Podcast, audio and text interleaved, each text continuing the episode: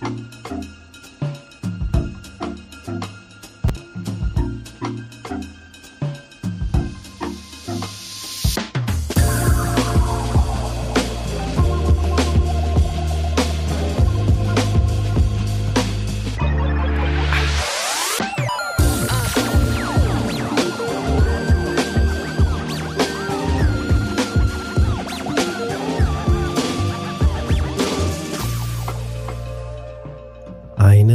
wunderschönen guten Morgen hier bei Instat Moin beim Le Brunch. In der Folge 3354 am 21. Januar 2024 begrüße ich euch und natürlich Manu und Micha hier im Brunch. Wie geht's euch beiden? Wunderschön Gut. Hi.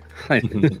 ja. Besser als Michi, äh, besser als Micha, glaube ich, der immer noch schnuppt durch den Äther kommt. Ja, ich habe ihm eben schon gesagt, das klingt total süß, Micha. Das klingt total süß, ey. Ja, ich hatte Corona leider und äh, großartig, dass es, dass es irgend, wenigstens einen entzückt auf diesem Planeten. Das war, Micha. Dass du Corona hast, entzückt mich natürlich nicht. Allerdings, wie du klingst, das finde ich süß. Hatte, hatte. Also ich bin da jetzt drüber, aber die, das sind halt diese Nacheffekte und das äh, Texte einsprechen ist und ich und äh, Podcasten eigentlich auch nicht, aber ich wollte es nicht verpassen. Ich wollte unbedingt dabei sein. Ja, wir haben ja auch viel, worüber wir heute sprechen. Wir haben eine große Hausmeisterei gleich für euch vorbereitet. Viele schöne Ansagen, mhm. bevor wir im äh, zweiten Gang zum Beispiel über Remnant reden und auch über Persona oder Last of Us. Mal gucken. Und hinten raus gibt es auch dicke News. Auf jeden Fall reden wir über das Aus von Piranha Bytes, den Gothic-Schöpfern da draußen, bevor wir alles abrunden im Dessert mit einem schönen Mailbag. So, Hausmeisterei, Croissants, Croissants gegen rechts. Das sind, das sind wir und das sind auch einige von euch, die sich der Aktion schon angeschlossen haben. Manu, magst du sie nochmal äh, detailliert äh, erklären, was wir da bereitet haben, womit wir politisch korrekt vorgehen? Genau, wir positionieren uns äh, gegen rechts. Der Rechtsruck macht uns äh, sehr äh, zu schaffen gerade und äh, Sorgen. Also nicht nur in Deutschland, aber auch international ist es ja sehr stark äh, zu spüren. Und ähm, Insert Moin war sich ja auch nie zu blöd, sich irgendwie aufzustellen und zu positionieren. Natürlich sind wir der, der Podcast, der Liebe verstreut, aber Nazis haben keine Liebe verdient. So, Richtig. müssen aufs Maul kriegen. Und Croissants gegen rechts äh, versinnbildlich das. Äh, Max, unser Illustrator, der ähm, gerade auch am aktuellen Jahresshirt arbeitet, hat mir eine Mail geschickt und hat gesagt, hey, ihn beschäftigt das auch total. Er hat da so ein bisschen gescribbelt und äh, ist auf dieses Motiv gekommen. Ihr kennt dieses äh, Symbol, wo diese Faust äh, das Hakenkreuz äh, zerschlägt, ähm, aus den 90ern oder wo das äh, mal war. Richtig. Und jetzt haben wir ein neues Motiv, bei dem unser Croissant mit einem passenderweise Indiana Jones Hut, mhm. kleines Detail an dem Rand, wir haben auch ausprobiert, ob da noch eine Peitsche hinpasst, aber das sah ein bisschen doof aus. Also mit äh, Indiana Jones Manier dem Nazi-Kreuz auf die Fresse gibt. Äh, dieses Shirt äh, wird äh, im Shop verfüg verfügbar sein. Wenn ihr nicht wisst, wo unser Le Shop ist, einfach auf insertmoin.de. Rechts oben ist ein, ein kleiner Reiter und da findet ihr dann den Le Shop äh, könnt ihr ansonsten auch bei supergeek.de, das ist der, der, der Shop, der eben unsere Motive dann dort äh, trägt. Da kann man das auch finden, aber leichter ist es eben über unsere Webseite. Und dort gibt es dann dieses Motiv Croissants gegen rechts und alle Einnahmen, die wir damit generieren, werden an die, an die ähm, Stiftung Amadeo Antonio ge, ge, gespendet. Also Amadeo Antonio Stiftung setzt sich eben äh, also für Projekte ein, die ähm, sich gegen Rechts, äh, gegen Antisemitismus, gegen Rassismus und so einsetzen. Die haben dann eine sehr, sehr äh, stark aufgestellte, breite Aktion.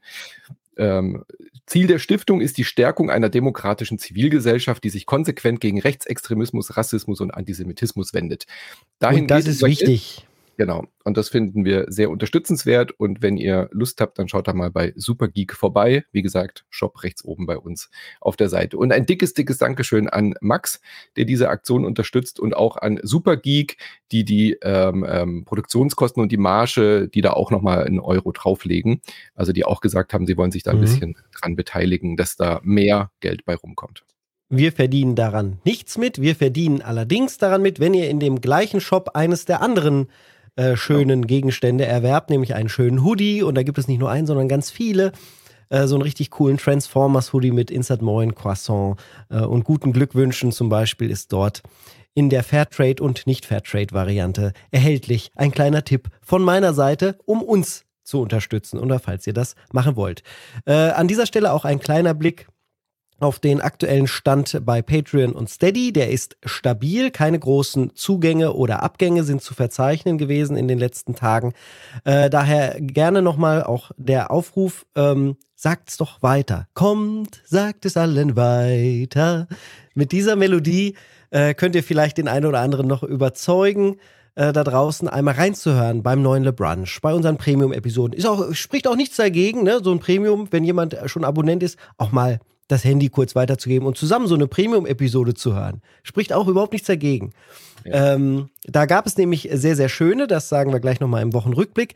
Aber vorher gibt es auch noch Veränderungen äh, beim Apple-Abo. Da haben wir nämlich den Premium-Feed überarbeitet, weil das war ja ein Kuddelmuddel. Das war ein Durcheinander, das von Apple ja. ausgegangen ist, weswegen Manu sich zu Recht aufgeregt ist, hat. Ja, also ich habe das dann, ich habe mich immer ein bisschen geweigert, weil Apple so spät eingestiegen ist in diesem Premium-Bereich. ich hätte mir das ja gewünscht, dass sie das schon, als wir angefangen haben, irgendwann schneller einführen. Da hatten sie ja damals noch die Hoheit, was Podcasts angeht, haben sich das mhm. dann Spotify äh, die Butter vom Brot nehmen lassen und sind jetzt vor zwei Jahren oder so auch mit eingestiegen.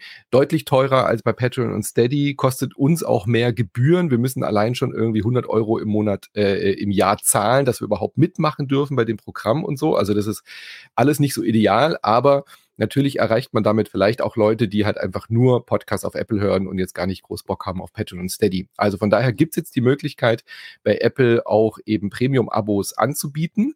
Die Möglichkeit nutzen jetzt auch eine Handvoll von Leuten, tatsächlich auch bei uns. Ähm, und ich dachte, es wäre eine gute Idee. Ich habe dieses Podcast-Tool dann von Apple angeschaut. Man muss dort alles auch nochmal händisch hochladen, alles händisch anlegen. Da gibt es keinerlei Automatismen. Richtig, richtig oldschool, dieses, dieses Interface. Aber es gab dort die Möglichkeit, die Formate in einzelne Feeds zu packen. Und äh, gerade bei der Umfrage, die wir ja auch mal gemacht haben, äh, war manchmal die Frage, könnt ihr die Brettspielfolgen nicht in den gesonderten Feed packen? was jetzt auf unserer Seite oder bei Patreon und Steady eben nicht geht. Und dann habe ich gedacht, dann nutze ich diese Gelegenheit und biete es dann halt auf, äh, auf Apple an. Und dort geht es. Du kannst dort alle Shows einzelnen Feeds geben. Dann habe ich das gemacht und das war unfassbar viel Arbeit, die ganzen mhm. Folgen da in diese einzelnen Feeds zu packen um dann aber das Feedback zu kriegen äh, von Leuten, dass es komplett unübersichtlich ist. Also ich selber sehe das halt gar nicht so richtig, weil du hast nicht so richtig ein Gefühl dafür, wie das dann im Apple Store auftaucht.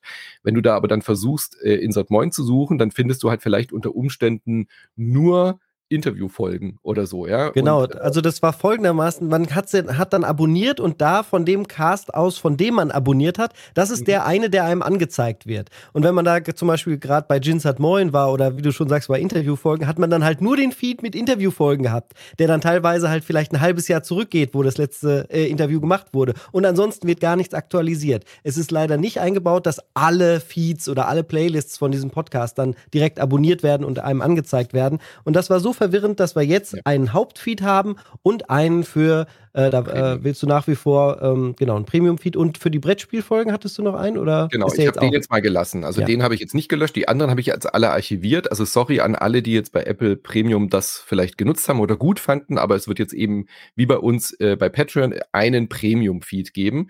Der und gleiche. bei Apple brauche ich ja nicht der gleiche, ja, in Anführungszeichen, da sind wirklich nur die Premium-Folgen drin. Also wenn ihr Apple-Abo abonniert bei uns, habt ihr einen extra Feed für die Premium-Folgen und der öffentliche ist ja sowieso öffentlich. Also habt ihr mhm. zwei Feeds. Bei Correct. Patreon und Steady machen wir es ja so, dass ihr nicht nochmal den öffentlichen auch mit abonnieren müsst, sondern da tauchen die öffentlichen ja dann auch auf. Und äh, die Lebrett-Folgen habe ich jetzt gelassen auf gesonderten Wunsch, weil eben echt einige jetzt, seit wir Kron auch mit dabei haben, ähm, sagen, ich interessiere mich eigentlich nur für Brettspiele, deswegen haben wir das jetzt mal als Experiment gelassen. Das heißt, man hat bis zu drei Feeds, aber findet es jetzt eben auch besser. Ähm, Genau. Ähm, was wir jetzt aber nicht machen, die ganzen alten Folgen rückwirkend wieder hochzuladen. Ähm, schreibt uns, wenn das irgendwie ganz, ganz dringend ist bei euch und ihr sagt, hey, ich, genau deswegen habe ich bei Apple abonniert, können wir euch entweder anbieten, ihr wechselt zu Patreon und Steady, weil da sind die ganzen alten Archivfolgen, oder ihr sagt, nee, ist okay, ab diesem Jahr ist, taucht jetzt alles eben in dem Premium-Feed auf. Das ist aber einfach leider wirklich zu viel Arbeit, da die ganzen alten Folgen einzeln hochzuladen. Man muss jede einzelne MP3 muss dort, dort nochmal validiert werden. Dann dauert es eine Viertelstunde, bis du dann eine Okay bekommst, um das zu publishen. Also seht uns das bitte nach. Ja. Falls ihr Probleme habt, einfach anschreiben. Wir genau. finden auf jeden Fall eine Lösung. Genauso wie wir okay. auch eine Lösung gefunden haben im Discord. Denn da hat dich schon einiges äh, gestört, nämlich im, ähm, mit unserem Archiv, Manu. Das hast du schon mehrfach angesprochen, dass da ja mhm. dieses alte Archiv noch ist und dass das so verwirrend ist. Und auch ich bin direkt in die Falle getappt, als ich vor einem halben Jahr ja angefangen habe, oder jetzt ist ja schon ein Dreivierteljahr fast, ähm, dass ich, dass ich äh, dieses Archiv noch mitgenutzt habe, weil ich die Suchefunktion benutzt habe und halt unbedingt in den richtigen Thread oder in das richtige Forum schreiben wollte. Und ähm, ja, das haben wir jetzt, wir haben das Archiv archiviert. Genau. äh, aber es ist nicht verloren, denn es ist nur unsichtbar geschaltet. Und wer dort noch nach alten Posts, alten Antworten, alten Links suchen möchte, kann auf Wunsch noch die Rolle des Archivars auf dem Discord erfragen, erbitten, bei äh, uns zum Beispiel oder bei mhm. einem anderen der Admins. Bei und dann kann man sich das, genau, dann kann man sich das dort raussuchen. Es ist also nichts verloren, aber der Übersicht wegen haben wir das neu sortiert. Ich denke, das ist im Interesse aller. aller. Es sieht jetzt sehr viel sauberer aus. Ähm, gleichzeitig aber natürlich auch der Hinweis, nutzt die Foren aktiv. Ihr müsst reingehen in dieses Spieleforum zum Beispiel und zugucken, was gibt es Neues und dann vielleicht auf den Folgen-Button klicken, wenn ihr euch für ein Thema interessiert. Ansonsten werden euch neue Themen nicht aktiv einfach reingeschoben. Wir versuchen das jetzt mit den äh, Episoden zu den Brunches zum Beispiel aktiver zu fördern, indem wir im äh, Frühstückstisch, heißt das glaube ich bei uns, ne, der, der allgemeine Chat, ja. dass wir da immer einen Link direkt äh, schicken, dass man darüber leicht rein findet. Ihr müsst dann also nicht mehr groß auf Follow oder sonst was klicken, sondern folgt einfach da dem, dem Link, den wir posten und dann seid ihr mitten in der Diskussion genau. zur passenden Folge. Aber ich bin gut, dass du so, äh, also du hast es ja auch ausprobiert gehabt auf deinem Richtig. Server, also noch nicht ja. bei uns warst, habe ich das gesehen, habe ich das bei uns auch eingeführt mit diesen Foren, wo ihr selber Themen anlegen könnt, weil davor war das mhm. halt jeden Tag so, hey, kannst du einen Thread anlegen für das und das, kannst du einen Kanal mhm. anlegen für dieses Spiel, wir brauchen noch einen Kanal für das und dann war es halt irgendwann so viel, aber löschen wollen wir sie auch nicht, deswegen ist das jetzt einfach archiviert. Wenn ihr da was Altes sucht, dann meldet euch bei uns auf dem Discord. Wunderbar. Ähm, so viel zum, zum, zur Hausmeister-Durchsagen. Ich habe auch noch eine sehr spannende Hausmeister-Durchsage, die ich mir aber für nächste Woche aufhebe. Einfach nur, weil oh, wir ja. jetzt schon so viel hatten. Da müsst ihr unbedingt dabei sein. Ich kenne sie nämlich schon und sie ist wirklich richtig, richtig cool. Genauso cool wie übrigens auch unsere Premium-Episoden, die in der vergangenen Woche erschienen sind. Das waren mal wieder drei. Deswegen sind wir jetzt auch bei der 54. Episode. Ähm, also 3354. Es kam am ähm, Dienstag, war das? Lebret Yes. Mit Kron, dort wurde über Sky Team, After Us, Obsession, Evenfall und Carvi gesprochen. Mhm. Also Schöne eine sehr, sehr schöne Auswahl an Brettspielen. Dann kam Random Encounters. Am, äh, jetzt muss ich überlegen, kam das dann Mittwoch? Haben wir das für Mittwoch gemacht? Ich das glaube. war am Donnerstag. Donnerstag? Und Dienstag und Donnerstag heute? waren die regulären Folgen und dann habe ich äh, die Developer Direct noch nachgeballert am Donnerstagnacht. Ach ja, und heute Freitag ist dann die Xbox De Developer React gekommen von dir, Manu und mir, wo wir über Indiana Jones gesprochen haben, über Avowed, über das geile neue Ara, das Civilization-like. Mhm. Äh, also alle Einordnungen zu diesen Themen findet ihr in den Premium-Episoden. Und auch nochmal der äh, Hinweis, ich habe mir auch Random Encounters angehört zum Einschlafen. Das ist eine sehr, sehr gute Episode geworden. Mhm. Die möchte ich allen ans Herz daraus legen. Ist so ein schöner, so ein bisschen kinky. Ich finde es auch immer toll, wenn ähm, meine Frau ist dann meistens natürlich mit mir im Bett, liegt neben mir und dann mache ich Instant Moin an und dann kommen diese beiden Frauen, die über diese Kings und Sex und so reden. Und es ist so großartig. Sie versucht dann einzuschlafen, aber dann schafft sie es auch nicht. Dann hört Ach, sie nämlich auch zu. Ich höre laut, natürlich, entschuldige mal. Sehr gut. Ich höre, also da ist sehr ungesund, glaube ich, mit Kopfhörern einzuschlafen. Das mache ich dann doch nicht. Wieso? Äh, feuchte Träume vielleicht. vielleicht, ja. Aber eine sehr schöne Folge. Lieben Dank an Nina und Gloria, die auch schon fleißig an der nächsten Random Encounters Folge arbeiten. So, und dann äh, räume ich mal ab hier unsere Vorspeise und würde gerne den Micha zu Wort kommen lassen, denn der wird im Hauptgang jetzt uns berichten, was er in The Last of Us 2 in der PlayStation 5 Version, dieses Upgrade, was es für 10 Euro gibt, oder halt die komplette Vollversion, wenn er noch keine äh, Lizenz für The Last of Us 2 besetzt, dann, ähm, ja, wie das aussieht. Ist das gut? Ist das sinnvoll? Ist das 10 Euro wert? Ist 70 Euro wert? Ist es viel besser? Was gibt's denn da zu sagen? Boah, das ist eine schwierig zu beantwortende Frage. Ich würde sagen, äh, deswegen stelle ich sie dir. Ja, also ich würde sagen, ähm, also ich hatte The Last of Us 2 damals halt nicht zu Ende gespielt, weil, weil die Pandemie zu heavy für mich war und das mental zu krass für mich war. Jetzt spiele ich, während ich mich von Corona erhole, dann The Last of Us 2. Passt natürlich hervorragend. Und ähm, also das Spiel an sich finde ich nach wie vor gut. Also ich habe jetzt die wieder, ich habe es einfach von neuem gestartet und nochmal von neuem angefangen. Also positiver Eindruck, habe die ersten vier Stunden gespielt. Gutes Horrorspiel, ähm, fokussiert sich stärker auf Menschen statt auf Monster. Die Menschen sind diesmal hier die größeren Monster, muss man sagen. Und mhm. ähm, das macht das Spiel aber so gut. Also das ist eine ungewöhnliche Herangehensweise im Horror-Genre. Bei Spielen jedenfalls, bei Filmen gibt es ja schon stärker, aber ist hier wirklich eine gute Sache. Ich finde das Spiel gut. Also es ist, äh, geht auch immer noch in die Magengrube, also daran hat sich nichts geändert. Da wurde auch viel diskutiert und so weiter. Und ähm, ich bin da äh, also den, den Schocker hatte ich ja damals schon gesehen, nach den ersten, mhm, ich habe mhm. nach der zweiten Stunde kommt das, ähm, dass ein wichtiger Charakter dann auch tatsächlich ablebt. Ich finde es aber eine mutige Entscheidung. Ich bin gespannt, wo das hingeht. Also ich bin, also ich finde es nach wie vor, finde ich halt das inhaltlich ganz gut. Äh, dieser Drugman-Style, ähm, der bei äh, Naughty Dogs äh, Uncharted nicht so gepasst hat für mich. Also ich fand Uncharted wirklich viel besser, als das damals Amy Henning gemacht hat. Äh, das hatte viel mehr dieses Abenteuer-Feeling und so. Und bei ähm, den Drugman ist das halt alles so gedrückt und so ein bisschen mhm. sehr, sehr Der heißt ja auch so. Ja. ja, ja, also ich finde. Es ist pures ich, Drama, ne? Also, das ist, ist für mich Drama. so das klassische Drama, was sie da gemacht genau, haben. Genau, das passt aber bei The Last of Us hervorragend. Also, das, was ich bei Uncharted 4 richtig blöd fand, ich fand Uncharted 4 überhaupt nicht gut. Das fand ich bei, mhm. finde ich halt bei Last of Us, finde ich hervorragend. Dieser, dieser wirklich sehr gesetzte Stil, Drama, schon ein bisschen so leichter, wirklich entschleunigt alles auch. Die lassen sich viel Zeit für die Szenen, das finde ich alles gut. Ja, und spielt sich halt hervorragend als das Ding. Also die größte Verbesserung gegenüber dem Original ist, dass das Ganze jetzt mit 60 Frames läuft, aber das hast du auch mit dem freien Upgrade bekommen. Das heißt, äh, wenn du äh, die PS4-Version hattest vorher schon und hast es dann auf deiner PS5 gestartet, gab es einen Patch, der es auf 60 Frames gebracht hat. Mhm. Und es gibt so minimale technische Verbesserungen, die mir jetzt auf den ersten Blick ehrlich gesagt gar nicht aufgefallen sind. Also ich musste da schon ziemlich genau hingucken. Ja. Ähm, und dann merkst du, dass so ein paar kleinere Pop-up-Dinger im Wald irgendwie nicht zu sehen mhm. sind oder so und das ein bisschen smoother aussieht, aber jetzt nicht so, dass sich da jetzt ein Upgrade richtig rechtfertigen würde. Und ich würde, das wäre auch so erstmal mein, meine erste Kritik in Anführungsstrichen, also für die Leute, die jetzt erwarten, dass man so eine Überarbeitung wie bei dem ersten Teil bekommt, der wirklich stark überarbeitet worden ist. Und da sieht man den Unterschied auch heftig, wenn man die Bilder auch gegenüberstellt. Mhm. Ähm, das hast du hier beim zweiten überhaupt nicht. Überhaupt nicht. Nicht im geringsten. Also da reicht es auch völlig, also wenn es dir nur darum geht, kannst du auch bei der alten Version bleiben und die 10 Euro sparen. Ähm, was in den 10 Euro aber drin ist, ist im Prinzip das, was Making-of-Materialien sind. Also es gibt einen Audiokommentar, es gibt, äh, wird eine Doku kommen, die ist noch nicht freigeschaltet, aber die kriegst du dann später. Also eine Filmdokumentation über die Entstehung von The Last of Us 2. Es gibt ähm, Deleted Scenes, ähm, die man mhm. auch spielen kann, interessanterweise. Mhm. Ich glaube, das sind, ich glaube, es sind vier.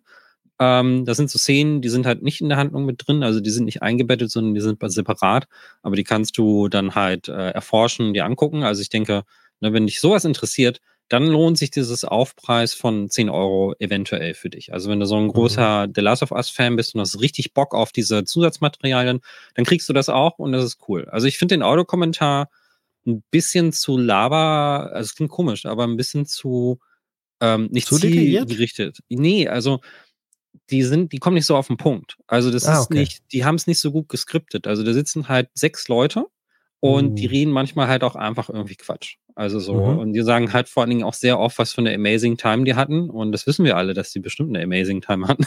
Mhm. Aber das ist nicht das, was uns jetzt in dem Moment interessiert, wenn ich irgendwie nee. so eine, wenn ich irgendwie so einen Audiokommentar im Spiel höre.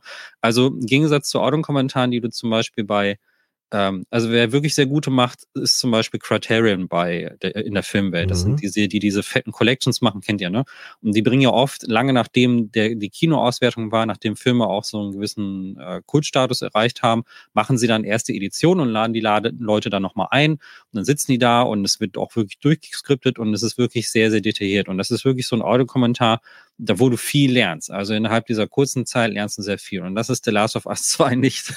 Mhm, das ist ja schade. Ist, es ist schade, weil das könnte, also die, die haben sehr fähige Leute da und gerade auf so Konferenzen, es gibt die Ziggurat-Konferenz zum Beispiel, das ist so für Grafiktechniken ähm, und so, die wird einmal im Jahr gemacht und da gibt's dann immer Talks von Naughty Dog und das sind immer Technical Artists, die zum Beispiel super interessante Sachen sagen. Und ich sage gar nicht, dass es so technisch sein muss, aber man könnte schon ziemlich viel erzählen über The mhm. Last of Us 2. Und Garantiert. diese Chance haben sie nicht genutzt. Also ich weiß nicht genau, ob auch unbedingt der Drugman die richtige Person für so einen Audiokommentar ist, wenn er nur allgemeingültige Sachen sagt. So, also mhm. ähm, irgendwie hätte ich mir da mehr Insider-Informationen gewünscht, wie bestimmte Sachen gelöst sind, gerade technische Dinge. Gerade da es ja optional ist und man das so machen kann, wie Valve das äh, kennt diese Audiokommentare. Ja, ganz Valve genau. Da, die wollte ich gerade ja. ansprechen, weil äh, es gibt halt so ein perfektes Beispiel. Man macht es einfach ja. so wie Valve bei Portal oder bei Half-Life äh, 1 und 2. Da gibt genau. es diese Audiokommentare und die sind absolut perfekt. Genauso ja. muss das gemacht werden. Genauso. Dass du, also zum Beispiel, du könntest, es gibt ja so einen Open-World-Abschnitt irgendwie in ähm, The Last of Us 2 Open World sind mit Anführungsstrichen, wo man mhm. so frei rumreiten kann mit einem Pferd. Ja. Und da gibt's äh, eine super interessante Sache, die man mit den Fenstern gemacht hat. Man hat wirklich das Interieur komplett nachgestaltet, aber das ist eigentlich ein visueller Trick.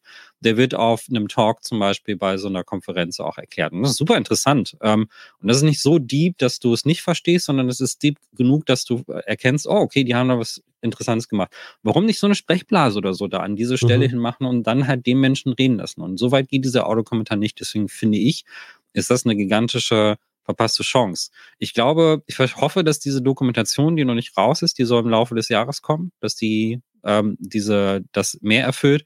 Aber auch mhm. jetzt so ein bisschen mit dem HBO im Hintergrund und so so ein bisschen das Gefühl, aber dass es eher so ein Mainstream-Ding wird, wo die Leute, da wurde dann halt so Sliding-Kamerafahrten über die Büroräume siehst. Die Leute sitzen da alle ganz aufgeregt und zeigen so auf dem Bildschirm irgendwie, damit das nach Arbeit aussieht, so wie es nie mhm. in einem mhm. Studio aussieht. Und ähm, also weil es sonst langweilig wäre, wenn man Leute halt vom, vom Monitor hat starren halt lassen. Und, ja. äh, und dann kommt so ein Audiokommentar drüber in die Drug und ja, we had an amazing time, we were so inspired by, keine Ahnung. Mhm. so, also ich denke, Was? das wird eher in die Richtung gehen. Was mich noch interessieren würde, ähm, es gibt ja jetzt äh, auch bei den, ich weiß nicht, ob das die, bei den Deleted Scenes ist, auf jeden Fall gibt es Rückblenden. Mhm. Und das Irre ist ja, es gibt jetzt eine Szene, in der Ellie zu sehen ist aus The Last of Us 1. Die gibt es jetzt in fünf verschiedenen Versionen. Wie, ja. das, wie verrückt ist einfach diese Vorstellung allein schon. Du hast also das Urspiel, dann das Remake, dann nochmal das neue Remake und jetzt das Zweier und das Zweier im Remake oder im, im, im Upgrade sozusagen. Und jedes Mal sieht sie halt leicht anders aus, sieht der Hintergrund anders aus. War, musste diese Szene jetzt wirklich inzwischen fünfmal angefasst werden? Also die größte Änderung ist ja die, das Gesicht, was ja sehr stark an eine Schauspielerin erinnert hat und deswegen äh, allgemein geändert wurde. Aber diese vier Iterationen danach, Warum? Musste Geld verpulvert werden oder äh, passiert das dann automatisch? Haben die da in ihrer Engine so viel Spielraum, dass das jedes Mal, wenn sie es neu generieren, alles ein bisschen anders aussieht und da war gar keiner dran? Da, also für mich ist das extrem ineffizient, was da gemacht wurde. Ja, das ist. Geld. ja, äh, ja, gut, es geht ja auch sehr um Details. Also ähm, das ist halt eben das, wofür man einen Autokommentar braucht, ne? Und weshalb mhm. solche Entscheidungen zu erklären. Und das finde ich halt eine verpasste Chance. Was ich noch erwähnen muss, es gibt so einen ähm, äh, Skirmish-Modus, glaube ich, heißt. Mhm, ich weiß mhm, nicht genau, wie er mhm. heißt. Ähm, aber so ein, so ein Modus, der sich stärker auf Action konzentriert. Ähm, das ist so ein ja, vielleicht ein kleiner. Ach nee, du meinst diesen Survival-Modus. Das ist der Survival-Modus, genau. Ja, irgendwie so, so ein Survival-Apokalypse-Namen. Ihr, ihr, wisst, was ich meine, ne? Also da kommen so Gegnerwellen auf einen zu. Ähm, ist vielleicht so eine kleine, so ein kleiner, kleines Pflaster für die Leute, die sich jetzt auf das ganze Multiplayer-Ding gefreut haben, dass er jetzt nicht mehr kommt. Und ähm, das ist nett. Also das ist jetzt nichts, was womit ich mich länger mit beschäftigen möchte. Wenn euch aber dieses Gameplay und generell die Bewegungsart und so weiter total gut gefällt von der Last of Us und ich würde das ganz gerne in so einem separaten Modus haben, dann kriege ich das auch noch mit dazu. Also mhm. man kriegt schon was für diese 10 Euro. Ähm, man kann aber darüber debattieren, ob Sony nicht genug Geld hat, um den ganzen, um den Leuten, den Fans das auch zu schenken. Ähm, mhm. Keine Ahnung. Also da, da will ich, das will ich gar nicht beurteilen. Ich finde schon, dass man da ein bisschen Geld draufwerfen kann. Äh, 10 Euro ist sicherlich die Obergrenze dafür irgendwie. Ähm, nur wenn man jetzt die Erwartung hat, das ist jetzt so eine Überarbeitung wie Teil 1, das ist es halt absolut nicht. Ähm, ja, und das Wichtigste nicht, kriegt man ja geschenkt. Ne? Das sind die 60 genau. FPS. Und, und man muss, und natürlich 4K und alles. Ähm, das ist, ja. man muss aber dazu sagen, es ändert nichts an der Qualität des Spiels. Also das ja. Spiel ist nach wie vor sehr gut und wenn ihr mit den kreativen Entscheidungen nicht einverstanden seid, wird, wird euch dieses Remaster auch nicht umändern. So. Also ich finde es aber mhm. nach wie vor, ist ein gutes Spiel. Ähm, dass ich das damals abbrechen musste, ist ja nur, also unterstreicht ja nur, wie das, wie die Atmosphäre bei mir wirkt. Und das dann ja, beim zweiten Mal ist mir das auch wirklich sehr positiv wieder aufgefallen. Äh, finde ich gut. Also, wer es noch nicht gespielt hat, ist sicherlich die ultimative Version. Ähm, genau, das ist definitiv der. Also, ich der denke, Fall. das kann man so machen. Vielleicht muss man ein bisschen tricksen. Vielleicht sollte man sich gebraucht die PS4-Version holen und dann das Upgrade für ja. einen Zehner drauf. Ne? Ich glaube, guck mal, ja, guck mal, wie ihr ne, die Disk gibt es ja ähm, für die PS4 und das macht im Grunde genommen, glaube ich, dasselbe, dieses Upgrade. Noch gibt es ja Spiele auf Disk. Mhm. Gibt es ja noch, ne? Genau. Ähm, diese, Was ich ein bisschen das, schade finde bei diesem Survival-Modus, dass sie damit immer irgendwie so mit ihrer eigenen Message brechen. Ja. ja. Also in diesem Survival-Modus ist der Fokus halt voll stark auf diese Waffen ausgelegt, New Game Plus mäßig, nimmst du die Waffen mit und so. Also das ist nicht die Message des Spiels. So, nee. weißt du? Ich finde es dann immer schade. Passt dass, auch nicht ins äh, Universum, ja. Das ist, es passt nicht ins Universum, das ist irgendwie so, so gamey für mhm. so einen Spielmodus kann man natürlich sagen, klar, das hat nichts mit dem Storytelling und mit der Hauptkampagne zu tun, aber trotzdem ist es jetzt halt Teil des Spiels. Und ich finde, also ich brauche es nicht, ich kann es einfach ignorieren, ist für mich völlig in Ordnung. Aber ich finde es trotzdem halt schade, dass so ein Spiel mit so einer starken Botschaft, die ja wirklich dir so dermaßen aufs Auge gedrückt wird, gerade mit dem Ende, ohne jetzt was zu spoilern, aber es ist so wichtig, was dieses Spiel auch mit dir macht und was es macht mhm. und wie es das umsetzt, ja, und wie penetrant es dabei auch ist, dass es dann eigentlich sich selbst aushebelt mit so Ganz genau. Ja, absolut meine Meinung. Das hätte ich jetzt auch gesagt. Da bin ich ganz Ja, wir hatten dir. diese Diskussion auch ja schon beim Multiplayer. Vielleicht erinnerst du dich, Michi, da wo ich auch ähnlich ja. äh, gedacht habe. Ja. Und das sehe ich genauso. Also, ich finde es auch nach wie vor schrecklich, die Leute zu erschließen. Also, es macht nicht Spaß. Es ist jetzt nicht wie Bulletstorm oder so, wo so lol, da fliegt er jetzt ja. 10 Meter, sondern das ist halt wirklich, also, man, diese Schmerzensschreie und die Art, wie sie zu Boden fallen, es fühlt sich halt wirklich an, als würde man einen, ähm, also eine Individuum erlegen. Ja. Und das ja, ist schon. Genau.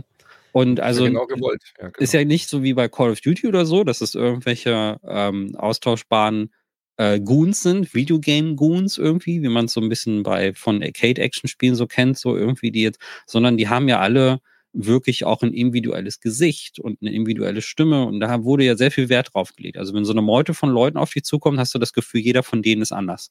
Und das ist schon richtig gut. Also das ist schon, das macht emotional schon was mit mir. Also ich bin aufmerksam genug und vor allen Dingen, wenn dann irgendwie, die, die sterben ja auch nicht sofort, sondern kippen um und haben dann irgendwie noch Schmerzen und so. Und das ist schon echt unangenehm. Aber das meine ich jetzt wirklich positiv. Es macht schon Sinn, das, ähm, das so zu machen, weil für einen Horrorspielkontext ist es schon super gemacht. Ähm, ja, also wenn ihr wisst, worauf ich da einlässt, ist es, glaube ich, ein gutes Ding. Aber ich spiele mal weiter. Ähm, ich denke aber, wer jetzt äh, diese Überarbeitung erwartet hat, die gibt's halt auf jeden Fall nicht.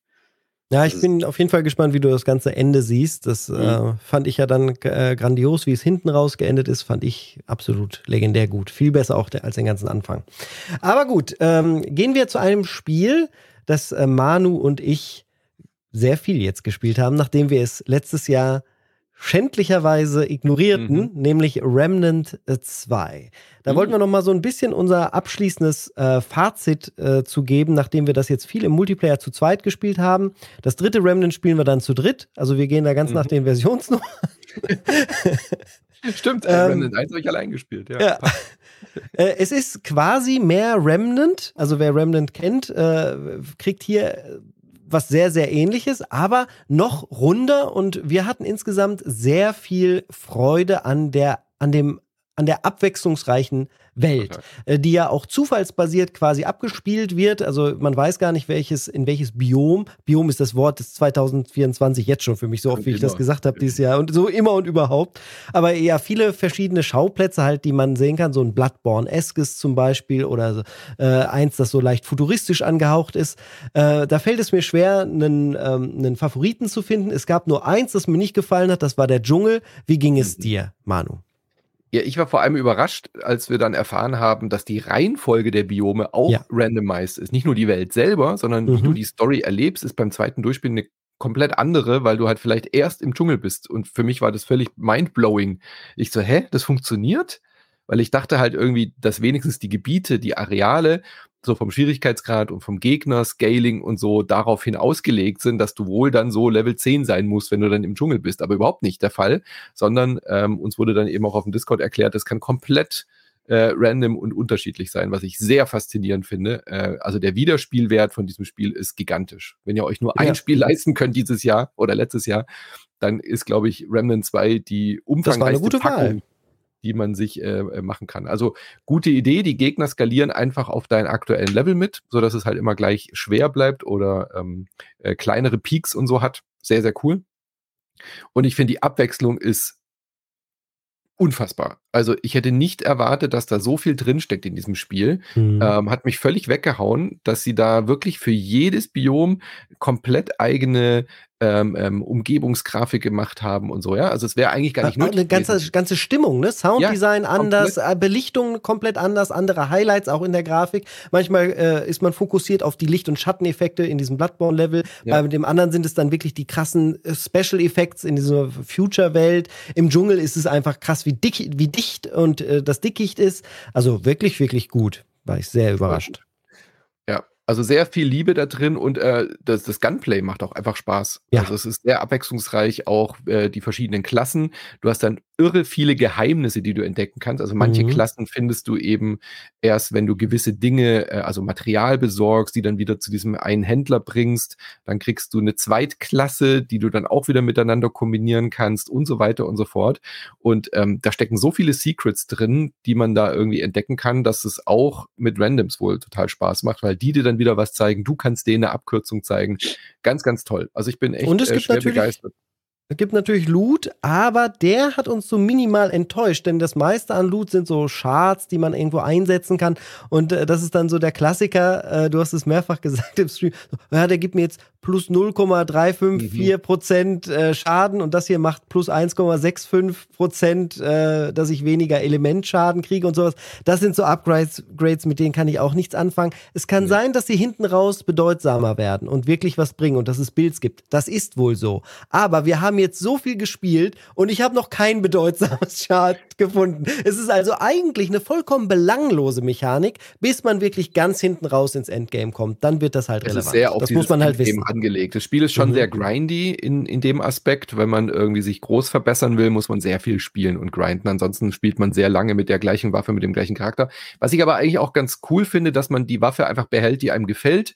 Man kann sie dann so mhm. leicht modden. Also ich habe dann irgendwie so ein, so ein äh, Teil gefunden, das habe ich dann eingebaut, so als Mod und auf einmal hatte ich so, dieser aus, als wäre meine Waffe von Groot eingewickelt. Ja, da waren dann auf einmal so Äste drumrum gewickelt und solche Geschichten. Also das fand ich schon ganz cool und ich mag einfach, dass man die Waffen upgradet und nicht wie bei Diablo früher irgendwie halt alle zwei Sekunden eine neue, bessere Waffe findet und dann wieder zurück zum Händler muss, sondern dass man einfach nur äh, Material sammelt, seine Lieblingswaffe upgradet. Das hat mir schon ganz gut gefallen. Und äh, diese Build-Outs, klar, da kann man sich, glaube ich, so dermaßen rein vertiefen in dieses Spiel. Ähm, toll. Hat äh, vor allem im Koop sehr viel Spaß gemacht. Mhm. Äh, Handlung hat uns aber auch ein bisschen kalt gelassen. Die ist schon nicht, nicht schlecht, aber es ist alles ein bisschen laberig, ohne dann viel zu sagen und dann verliert man schnell das Interesse. Ist ja eh ein bisschen schwierig bei einem Koop-Spiel, da die Aufmerksamkeit für so storyrelevante Sachen zu halten. Und da müssen wir uns, glaube ich, eingestehen, da haben wir dann irgendwann den Faden verloren, fanden das aber auch nicht so schlimm. Ne? Also wir hatten ja eh Bock aufs Ballern und nicht aufs, äh, wir jetzt, werden jetzt erstmal eine Viertelstunde zugequatscht, was es hier mit der Welt zu sich, äh, auf sich hat. Das ist da aber auch drin. Also ich finde, es ist durchaus sehr atmosphärisch atmosphärisch hat, geiles Sounddesign. Äh, insgesamt ein absolut äh, von uns übersehener Hit des letzten Jahres. Und mhm. ich bin gespannt, wie es mit dem Titel auch noch weitergeht. Da kann es ja DLCs geben mit dann noch weiteren Welten, die sie sich ausdenken. Äh, das Team, das ja auch Darksiders, äh, Darksiders gemacht hat. Also äh, bin ich sehr gespannt, ob es mit Remnant 3 weitergeht oder was allgemein dort die Zukunft angeht. Einzig der Crossplay sollte noch bitte ja, komplett übergreifend cool. sein. Mhm. Also, dass man PC und Konsole mischen kann, geht ja, aber nur mit speziellen Versionen. Mit der Steam-Version geht's nicht, mit Epic und Steam geht's aber wieder. Aber wenn du die Xbox Game Pass-Version hast, dann geht's mit der geht's Xbox. Nicht. Das ist halt einfach ja. furchtbar. Und PlayStation muss dann wieder unter sich bleiben. Also, das ist doch ja. blöd. Macht das doch ein. Das haben andere Studios schon sehr viel besser gelöst. Vielleicht hat auch das Studio hinter oh jetzt, oh, Noah, Noah, Noah, Noah. Micha, du hast wieder so einen merkwürdigen Titel hier in die Liste geschrieben. Nauer, Nauer, wie würdest du es denn ich aussprechen? Weiß, ich habe keine Ahnung, wie man es ausspricht. N-O-U-R für alle da draußen, ja, die sich fragen, was ich hier für eine Kartoffel in meinem Mund ich glaub, habe. Der Untertitel, ich glaube, der Untertitel ist ein bisschen besser. Äh, der heißt einfach uh, Play uh, with your food, schreibe ich jetzt auch ah, von Nourish. rein. Ja, dann ist es wahrscheinlich von Norwich, genau, richtig. Genau. Ja, hättest du mir das da hinter, vorher hingeschrieben, hätte ich es gewusst. Ja. Das war wieder der, der, der Trollmicher, Leute. Der Trollmicher hier im ja. Cast. Der hat all, der ist so erfahren, der kriegt mich jedes Mal. naja, äh, die, diese, äh, das kommt von Essen natürlich. Also es hat mit Essen zu tun. Das ist witzigerweise von ähm, gepublished von Panic. Das sind die Leute, die ähm, diese kleine süße Konsole mit dem Crank gemacht haben, die Playdate. Mhm. Und ähm, das ist vielleicht schon ein ganz gutes ähm, Indiz dafür, was für eine Art von Spiel einen da erwartet. Das ist nämlich eine Sandbox, eine Essens, eine Essens-Sandbox. Ähm, Klingt erstmal gut. Essen ohne fett zu werden ist immer super. Ja, das ist immer super. Äh, das Ding ist, es macht auch ganz schön hungrig. Ähm, kennt ihr diese ganzen, kennt ihr diese alten Sandbox-Spiele, die eine Zeit lang äh, ein bisschen präsenter waren, wie Nubi Nubi Boy zum Beispiel? Ja, das kenne ich. Ja, ja, das kennt ihr bestimmt, ne? Und, ähm, und äh, das, diese Sorte Spiel gibt's ja mit, leider nicht ganz so oft, aber sie zeichnet sich oft dadurch aus, dass die aus künstlerischer Sicht ganz interessant gemacht sind, weil sie ein audiovisuelles Design haben, das irgendwie sehr ansprechend ist und so ein bisschen aussehen wie so eine Kunstinstallation und ähm, gleichzeitig aber auch den äh, Spielerinnen äh, so eine Interaktivität und so eine Spielbarkeit hinterlassen, aber nicht sagen, was das konkrete Ziel ist und eigentlich auch kein konkretes, klassisches, konventionelles Spielziel haben. Also du musst jetzt nicht am Ende des Levels, weiß ich nicht, acht, acht, acht Tomaten geschnitten haben oder sowas, so wie es bei Cooking Magma oder so ist, mhm. sondern es ist halt einfach so diese Sandbox. Und ihr müsst euch das so vorstellen, ihr kriegt so ein, ihr kriegt eine, eine Stage, eine Szene vorgesetzt. Das, es gibt ganz viele im Spiel, es gibt ganz viele verschiedene Szenarien.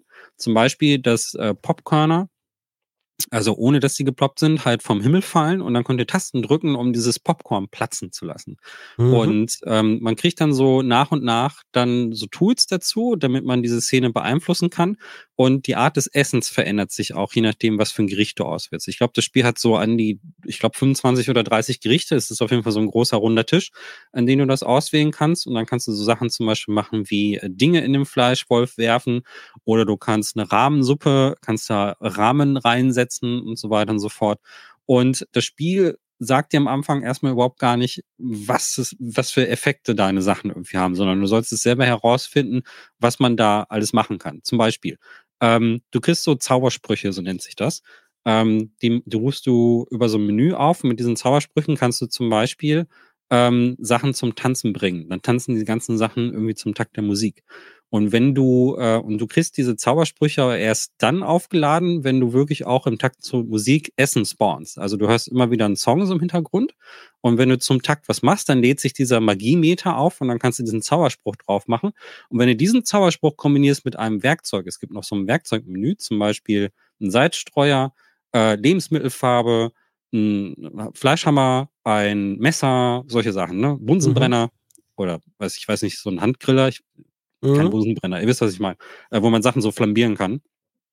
Und äh, das musst du dann, kannst du, das heißt, du musst nicht, du kannst das irgendwie miteinander kombinieren. Und je nachdem, was du machst, hat das immer unterschiedlichen Effekt auf das Essen und das reagiert immer physikalisch auf deine Sachen. Also wenn du zum Beispiel ähm, ein, ein, den Hammer nimmst und damit die Nudeln platt schlägst, dann werden daraus warum so sollte man das tun?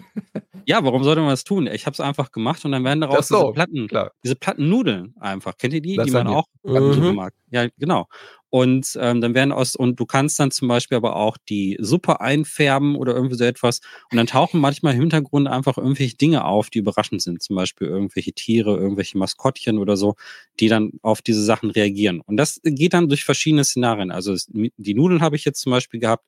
Ich hatte Fleisch durch den Fleischwolf, da kannst du aber auch Gummibären reintun mhm. und äh, Weingummi und Popcorn. Also so ein bisschen Physiksimulator auch ja. auf eine Art, ne? Dass das einfach ja. Äh, angenehm anzusehen ist. Das ist ja auch der Trend auf TikTok und YouTube Shorts. Ich weiß nicht, ob ihr das schon gesehen habt. Leute, die einfach nur so satisfying äh, Effekte in der Welt angucken. Zum Beispiel so eine Druckluftpresse von oben und da packen die Leute dann immer Essen rein und dann ist es einfach irre, wie es aussieht, wenn das danach äh, links und rechts wegspritzt und wegpratzt. Genau. Genau diese Sorte, genau diese Ästhetik hat das auch. Also es hat eine sehr, sehr cleane, sehr farbenfrohe, sehr poppige Ästhetik, hat mich auch total an diese Endlos-Videos erinnert.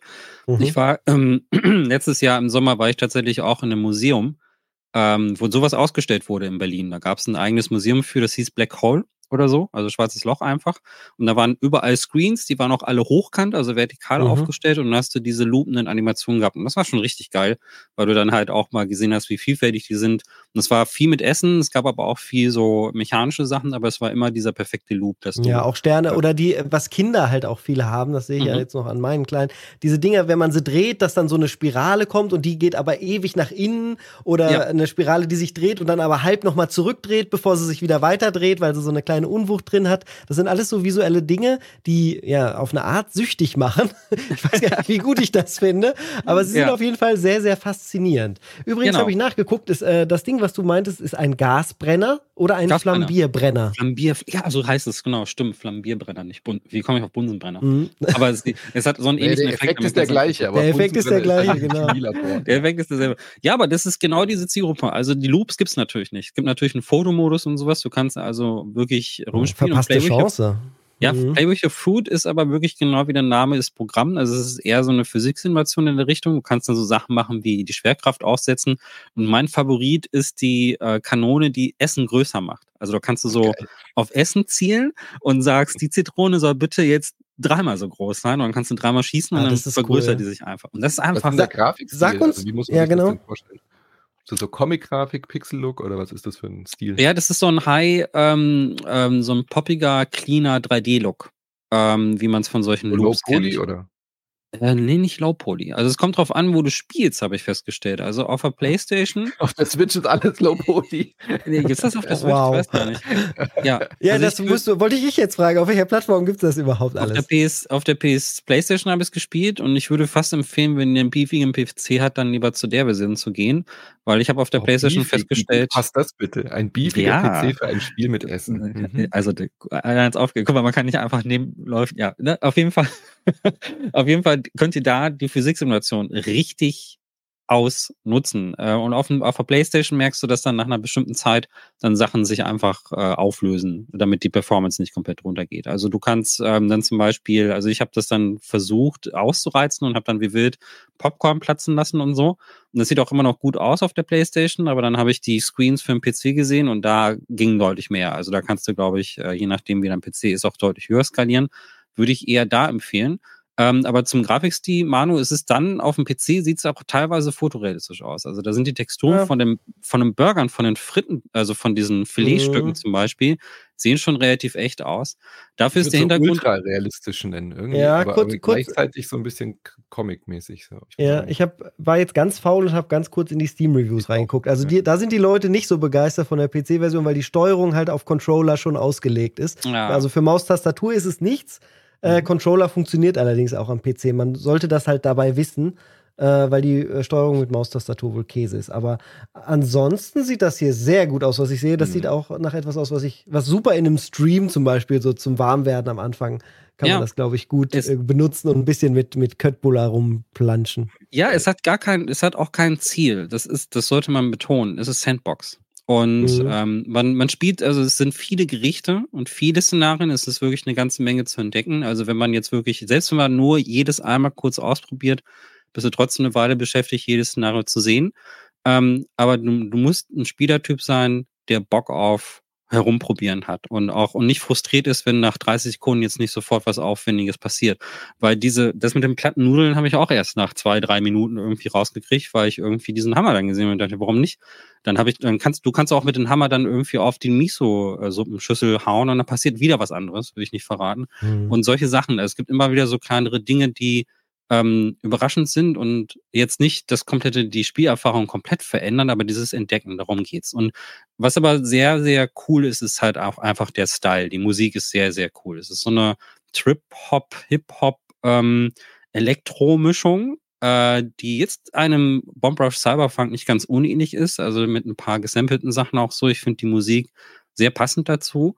Und ähm, jedes Szenario hat auch wirklich einen anderen Soundtrack im Hintergrund, ähm, der aber jetzt nicht immer dynamisch ist. Also es gibt ein paar Sachen, die spawnen, die auch wirklich zur Musik passen. Also dann hörst du so einen Klang im Hintergrund, aber es geht nicht so weit, dass ich sagen würde, dass es so ein Musikspiel oder so wird.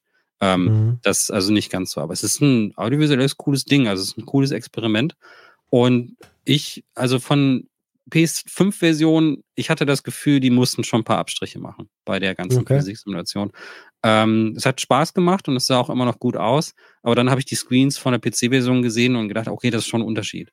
Und okay, ich spannend. würde es empfehlen, vielleicht darauf zu, äh, zu testen. Ja, ich werde es mir auf jeden Fall auch nochmal angucken. Das äh, hat mich jetzt direkt sehr, sehr angesprochen. Trotz der Mixed Reviews werde ich mir das wahrscheinlich dann auf Steam Ey. allein schon für die Streams äh, zum Rumspielen geben. Ja, du Apropos, kannst. Äh, ist auch, macht auch hungrig, wollte ich sagen. Also ja. nicht ja, gut, das, ist, das ist eher nicht so cool für mich, aber gut. da, da, da beiß ich in den sauren Apfel, sagen wir mal.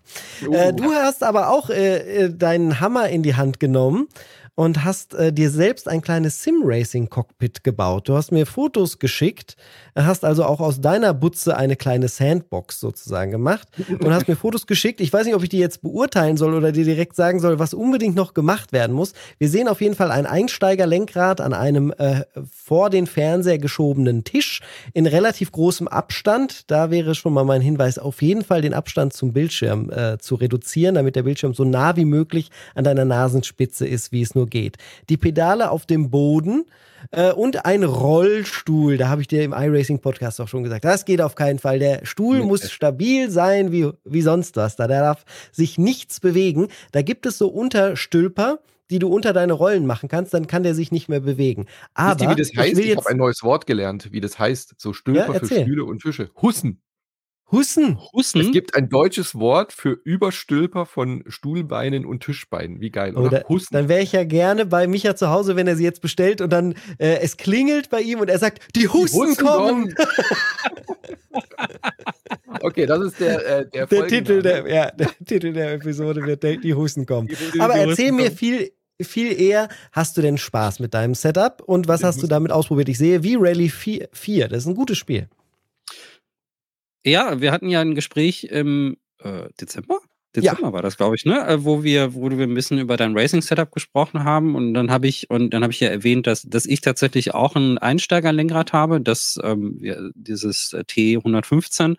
Das ist das äh, kleinste mit einem Force Feedback und dann habe ich mir äh, das hat, da bist du aber nicht aufgestellt, weil das hier halt hier oben halt in der Wohnung halt tatsächlich keine Möglichkeit habe, da jetzt irgendwie den Platz dafür zu reservieren. Aber ich dachte, hm, warum nicht im Keller? also es ist ein bisschen kalt jetzt im Winter, ne, muss man dazu sagen. Also, das ist aber gut, so ein, du musst ja, ja deinen PC benutzen und der hat eine Grafikkarte, der macht schon alles wieder warm. Also das, das, das ist, also das, und da, genau, das ist schon mal das Erste, was ich schon mal direkt sagen muss. Also mein Anspruch ist jetzt gar nicht in iRacing oder so einzusteigen. Also ich habe äh, da unten die Möglichkeit, ja, also ähm, ich, ich wollte jetzt erstmal was haben, was jetzt, wo ich gelegentlich mal so ein Arcade-Racing-Game oder so, ein, so, ein, so eine Semi-Simulation zwischendurch mal spielen kann, weil mir das schon Spaß macht.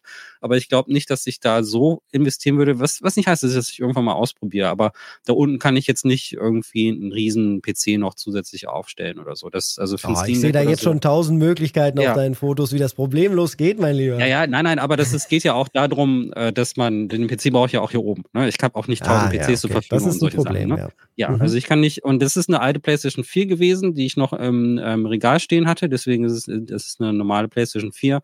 Ähm, das Lenkrad funktioniert ja auch nur bis zur PlayStation 4 und äh, auch mit PC, also ein Steam Deck kann man da schon dran machen. Und ähm, das geht erstmal dann darum, dass ich so Sachen wie V-Ready 4 zum Beispiel oder halt Drive Club zum Beispiel in einem, mit einem mhm. Lenkrad spielen kann. Und das habe ich jetzt auch erstmal damit ausprobiert. Re-Ready 4, eins der unterschätzten Rallye-Spiele aller Zeiten, finde ich. Ich liebe das, mhm. äh, weil es diese Fantasy-Strecken hat. Richtig. Und es hat richtig geile ähm, Streckenabschnitte, ähm, dadurch, dass sie sich so komplett von dieser ganzen Lizenz gelöst haben. Da fährst du zum Beispiel durch einen fantastischen Japan-Abschnitt äh, der wirklich gut designt ist oder durch einen sehr guten Afrika-Abschnitt. Und deswegen habe ich das, und das funktioniert in Lenkrad wirklich sehr gut. Das ist ein Spiel ja. von Kylon. Und die wissen, die haben die WRC-Spiele gemacht und die wissen auch ziemlich genau, wie man, wie man so ein Lenkrad ansteuert. Und das steuert sich damit wirklich sehr gut. Und ähm, die, die Verbesserungen, die du da jetzt hast, die, das sind auch die, die ich noch einführen würde. Ich kann aber leider unten nicht die, den Platz zur Wand, um so ein tiefgelegtes Ding zu machen. Dafür hängt der Bildschirm jetzt auch zu groß. Und das ist halt mhm. ein 1080p ähm, äh, äh, Fernseher, den ich ähm, übrig hatte. Also den habe ich im Keller als Ersatz aufbewahrt. Das ist so ein Bravia von Sony, der auch 3D und sowas irgendwie kann. Der kann kein 4K. Aber den habe ich halt im Keller aufbewahrt, ähm, weil der, ähm, weil das irgendwann mein Ersatz war. Ich habe den irgendwann mal gebraucht für 80 Euro hier in der Umgebung gesehen bei einem Nachbarn. Gesagt, Jeder hat alte Leichen im Keller, Michael. Nein, nein, also den, den, snack, nein, nein, den snag ich mir. Also ich finde, ich bin auch gar nicht so, der, ich muss auch nicht unbedingt 4K haben, aber das ist für immer für den Fall. Ich habe das halt gesehen, irgendjemand ist hier ausgezogen bei Kleinanzeigen, diesen, diesen Monitor gesehen und dann halt so lange im Keller aufbewahrt. Und ich dachte, ja, statt den jetzt im Karton zu lassen, habe ich den dann halt wirklich an die Holzwand gehangen. Das ist so eine Holzwand. Mhm. Und dann das Einzige, was ich neu gekauft habe, war jetzt ein Tisch und ähm, diese, dieses Brett für das ähm, für das Scheit, für den Schalthebel. Ja. Ähm, das hat mich dann jetzt insgesamt auch nochmal so 50, 60 Euro gekostet mit den Stelzen und so. Irgendwie, das ist quasi das Extra da drauf. Und ich bin ganz zufrieden. Also klar wäre der größere PlayStation, eine PlayStation 5 und alles wäre auch drin, aber das ist auch eine Frage des Geldes und das muss auch gar nicht sein. Also für meine Ansprüche reicht es jetzt erstmal. Und ich muss sagen, es ist erstmal auch echt gewöhnungsbedürftig, wenn man die ganze Zeit mit Pad gespielt hat. Boah, wie ready ist schon also es ist schon schwer. Es ist eigentlich nicht mhm. das schwerste Rennspiel, das ich kenne. Ähm, mit Pep bin ich auch gar nicht übel. Und da kriege ich so Kurven mit der Handbremse kriege ich locker hin. Das ist schon was ganz anderes, wenn man dann wirklich mit dem Lenkrad spielt und eine Ungewöhnung. Aber darum geht es, sich so ein bisschen dran zu gewöhnen und dann ab und zu mal runter zu gehen. Der Nachteil ist halt nur, ist halt Keller, ne? es ist halt ein Werkkeller, da drin, da unten stehen so Sachen wie 3D-Drucker und Werkzeugbank und ähm, halt auch Computer mit Drucker und so. Also ein alter Computer, der jetzt nicht spieletauglich ist, der ist dazu da, um Etiketten oder sowas auszudrucken oder um, um Videoanleitungen für Reparaturen und so zu haben. Und ähm, insofern, das ist halt eher dafür der Raum gedacht und so. Und ich habe aber die Gelegenheit genutzt, einfach ein bisschen umgebaut, weil du hast ja gesagt, ja, wenn man will, dann kann man sich schon ein Rent-Setup aufbauen. Ich so, ja, kann ich wenn ich jetzt die Regale ein bisschen umbaue und hier noch ein bisschen was mache und mhm. äh, das sollte jetzt bloß, das wollte ich bloß hier so als kleine Story noch mit einbauen. Man kann, wenn man will, es wird nicht sehr viel ambitionierter als das. Ich habe mir nämlich tatsächlich noch so. Ach, äh, sag niemals nie. Ja, ich habe mir noch so Online-Anleitungen angeguckt. Ich habe auch so geguckt, Do-it-yourself-Rennsitze. Und da haben sich Leute so ja. mit Holzbrettern so Sachen gebaut. Genau. Das ist genau. schon geil. Aber das Ding ist, es ist halt eben halt auch Kellerboden. Also ich kann jetzt nicht mit dem Arsch die ganze Zeit über diesen. Also das war schon ab. Packst du ein paar Gummis drunter, das geht alles.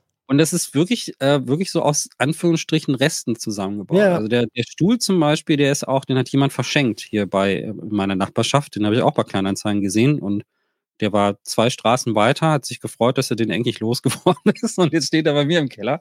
Also so, so nach diesem Prinzip habe ich es aufgebaut. Ähm, und das habe ich so über den, ähm, den Zemmer gemacht, so ein bisschen als Ablenkung, ähm, so von, von ein bisschen Stress. Das führt auch gleich die nächste Frage, die, äh, die Bayback-Frage geht so ein bisschen dahin. Das hat ein bisschen geholfen, auf andere Gedanken zu kommen. Und jetzt hätte ich Gelegenheit gehabt zu spielen, dann bin ich leider krank geworden. Also es, ich hab, äh, konnte jetzt nicht im Keller hocken, natürlich äh, mit, mit ähm, Corona-Erkältung und das Spielen. Aber das, was ich ausprobiert habe, war cool. Ähm, und das macht schon Spaß. Ich habe auch ein paar Racing Arcade-Spiele damit ausprobiert. Ich habe auch äh, Xenon Racer damit getestet, was erstaunlich gut ging. Ähm, und Gravel, was auch erstaunlich gut ging. Ich bin erstaunt, wie viele Spiele, die gar nicht so für Lenkrad beworben werden, trotzdem ganz gut mit Lenkrad funktionieren. Also auch das ganze Force Feedback und so funktioniert hm. damit erstaunlich gut. Probier mal Hotshot. Racing, das macht auch Hotshot Racing? Mhm, Hast du das getestet? Na ja? klar. Da gibt es ja auch eine PS4-Version von. Ne? Mhm. Und das, was mich auch erstaunt hat, ist, wenn man dann mal die PS4 auspackt und dann neu installiert und so, ich habe eine neue Festplatte reingetan und alles, äh, wie viele PS4-Versionen es noch gibt. Also ich habe dann auch Gran Turismo 7 runtergeladen, habe ich noch Du kannst alles fast noch auf der PS4 ja. spielen, auch Horizon und alles. Das ist total gruselig. Das ist voll ja. geil. Gestern also, erst wieder realisiert, dass Elden Ring ja für die PS4 auch, auch für die PS4 rauskam. ja. Ist, also da wirklich auch hier so vielleicht, das ist die Moral von ein bisschen von der Geschichte, irgendwie abgesehen davon, dass es Spaß macht. Man kann wirklich auch mit alten Sachen noch richtig coole Sachen Absolut. aufbauen und man braucht auch nicht unbedingt immer die neueste Hardware. Und ich bin war erstaunt, also ich habe dann Gran Turismo 7 runtergeladen, äh, weil's, weil in der Version, die ich hatte, PS5-Version, war auch gleichzeitig die Version für PS4 auch gleichzeitig mit drin, die Multiplattform-Version. Man kann erstaunlich viel noch mit dem alten Gerät machen und ähm, naja, äh, das hat auf jeden Fall, also ich werde berichten, Michi. Ich werde ich werd dir sagen, ich bin aber jetzt wahrscheinlich erstmal mit V-Ready 4 und mit Drive Cup beschäftigt. Also das waren meine beiden Haupttitel. Äh, Drive Cup Disc bleibt ja jetzt auf ewig im Laufwerk drin. Ähm, und äh, das Ding ist, ich witzigerweise habe ich noch die VR unten angeschlossen für den Fall, dass ich noch, ähm, wie heißt das, äh, das Rallye-Spiel Rally, Dirt Rally. Äh, Dirt Rally 2 oder 3 war das. Auf jeden Fall eins, das mit der VR-Version, das wollte ich auch ganz gerne damit ausprobieren. Ähm, aber das werde ich dann noch machen. Was ich aber gebrauchen könnte, wäre ein Gewicht noch für die Pedale. Das ist mir aufgefallen. Mhm. Ähm, ja, du, oder beziehungsweise du brauchst da eigentlich einen, äh, ab, so einen hinten einen Balken, dass es da hint, äh, mhm. dagegen geht. Den kannst du ja mit dem anderen Bein, was ich da sehe, vielleicht ver verbinden, sodass es halt nicht mehr nach hinten physikalisch rutschen kann. Das weil der Stuhl kann tatsächlich nicht nach hinten rücken. Also der steht schon sehr, sehr knapp da, weil hinter mir steht direkt eine Werkzeugkiste. Da geht gar nichts. Mhm. Also die steht da so oder so. Ähm, und im Prinzip habe ich nur so eine kleine Lücke dazwischen. Das ist in Ordnung. Äh, das, also da würde ich jetzt auch, wie hieß das Ding nochmal, Manu? Hoppen? Hol Hunden? Die, die Hussen kommen. Hussen, Hussen. Die Hussen. So, Hussen. also vielleicht packe ich mir noch Hussen dran. Ähm, aber ansonsten nicht. Aber sonst für dafür kann ich das äh, so irgendwie so ein Gewicht. Gewicht, so wird dir jeden, Gewicht wird dir nicht helfen. Wird mir nicht helfen. Du, nee. du, musst einen Balken haben, wo es gegenrutschen kann, aber nicht weiter kann. Oder du musst es halt an was Festes machen, was selber nicht weggeht. Und dann den Balken dann am Tisch befestigen oder was wäre? Was wäre genau, am, am Tischbein unten oder halt querlegen. Mhm. Okay, Gut, aber diese Detailfragen werden wir, werden wir nach dem Cast vielleicht noch klären. Ähm, wir sind auch ein bisschen drauf gekommen, weil ich auch in meinem Rigs rumgebastelt habe. Ich habe mir nämlich ein zweites iRacing-Rig aufgebaut.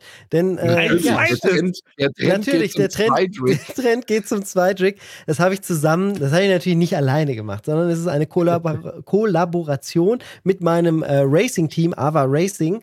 Und wenn ihr diesen Cast, der ja am Sonntag erscheint, jetzt gerade hört, früh, in der Nacht zum Beispiel, oder auch zum Frühstück noch, bis 13 Uhr am Sonntag, wenn ihr es hört, äh, sitze ich nämlich noch in meinem Rig und fahre gerade die 24 Stunden von Daytona.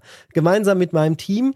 Äh, ich habe es ja im iRacing-Podcast gesagt, das Hobby hat ein bisschen in der Pandemie begonnen und war sehr isoliert und ja, aber man hat trotzdem die Community geschaffen und wir haben uns gefunden, wir fünf Leute dort aktuell. Und jetzt ist das erste Mal, dass alle zu mir kommen. Das heißt, jetzt gerade äh, sind unten meine vier Kollegen und äh, fahren, schon, fahren sich schon mal an, ein auf zwei Simrigs. Warum zwei Simrigs? Weil wir müssen ja beim Fahrerwechsel das ähm, ja sehr flüssig hinkriegen, äh, ohne dass man sich umloggen muss. Jeder soll ja mit seinem eigenen Profil fahren. Das heißt, man hat einen PC und ist da eingeloggt, fährt in die Box und da ist der andere Spieler, der dann übernimmt, sitzt schon im zweiten Rig eingeloggt und übernimmt dann quasi die Fahrt und fährt von da weiter. Wenn das nicht wäre, müssten wir raus unter Windows und unter iRacing neu das Login machen. Das ist natürlich total blöd. Aber ich habe das auch noch nie irgendwo gesehen, dass es mal jemand gemacht hat. Ein 24 Stunden Langstreckenrennen in Person mit dem ganzen Team in einer Location zu machen. Und das ist das, was bei mir an diesem Wochenende passiert. Äh, es war also auch sehr intensives Training. Ich habe nichts anderes gespielt außer iRacing. Vielleicht noch ein bisschen äh, das erste Senua-Spiel äh, abends zum Runterkommen. Aber ansonsten nur Vorbereitung, hartes Training mit mehreren Setups ausprobiert.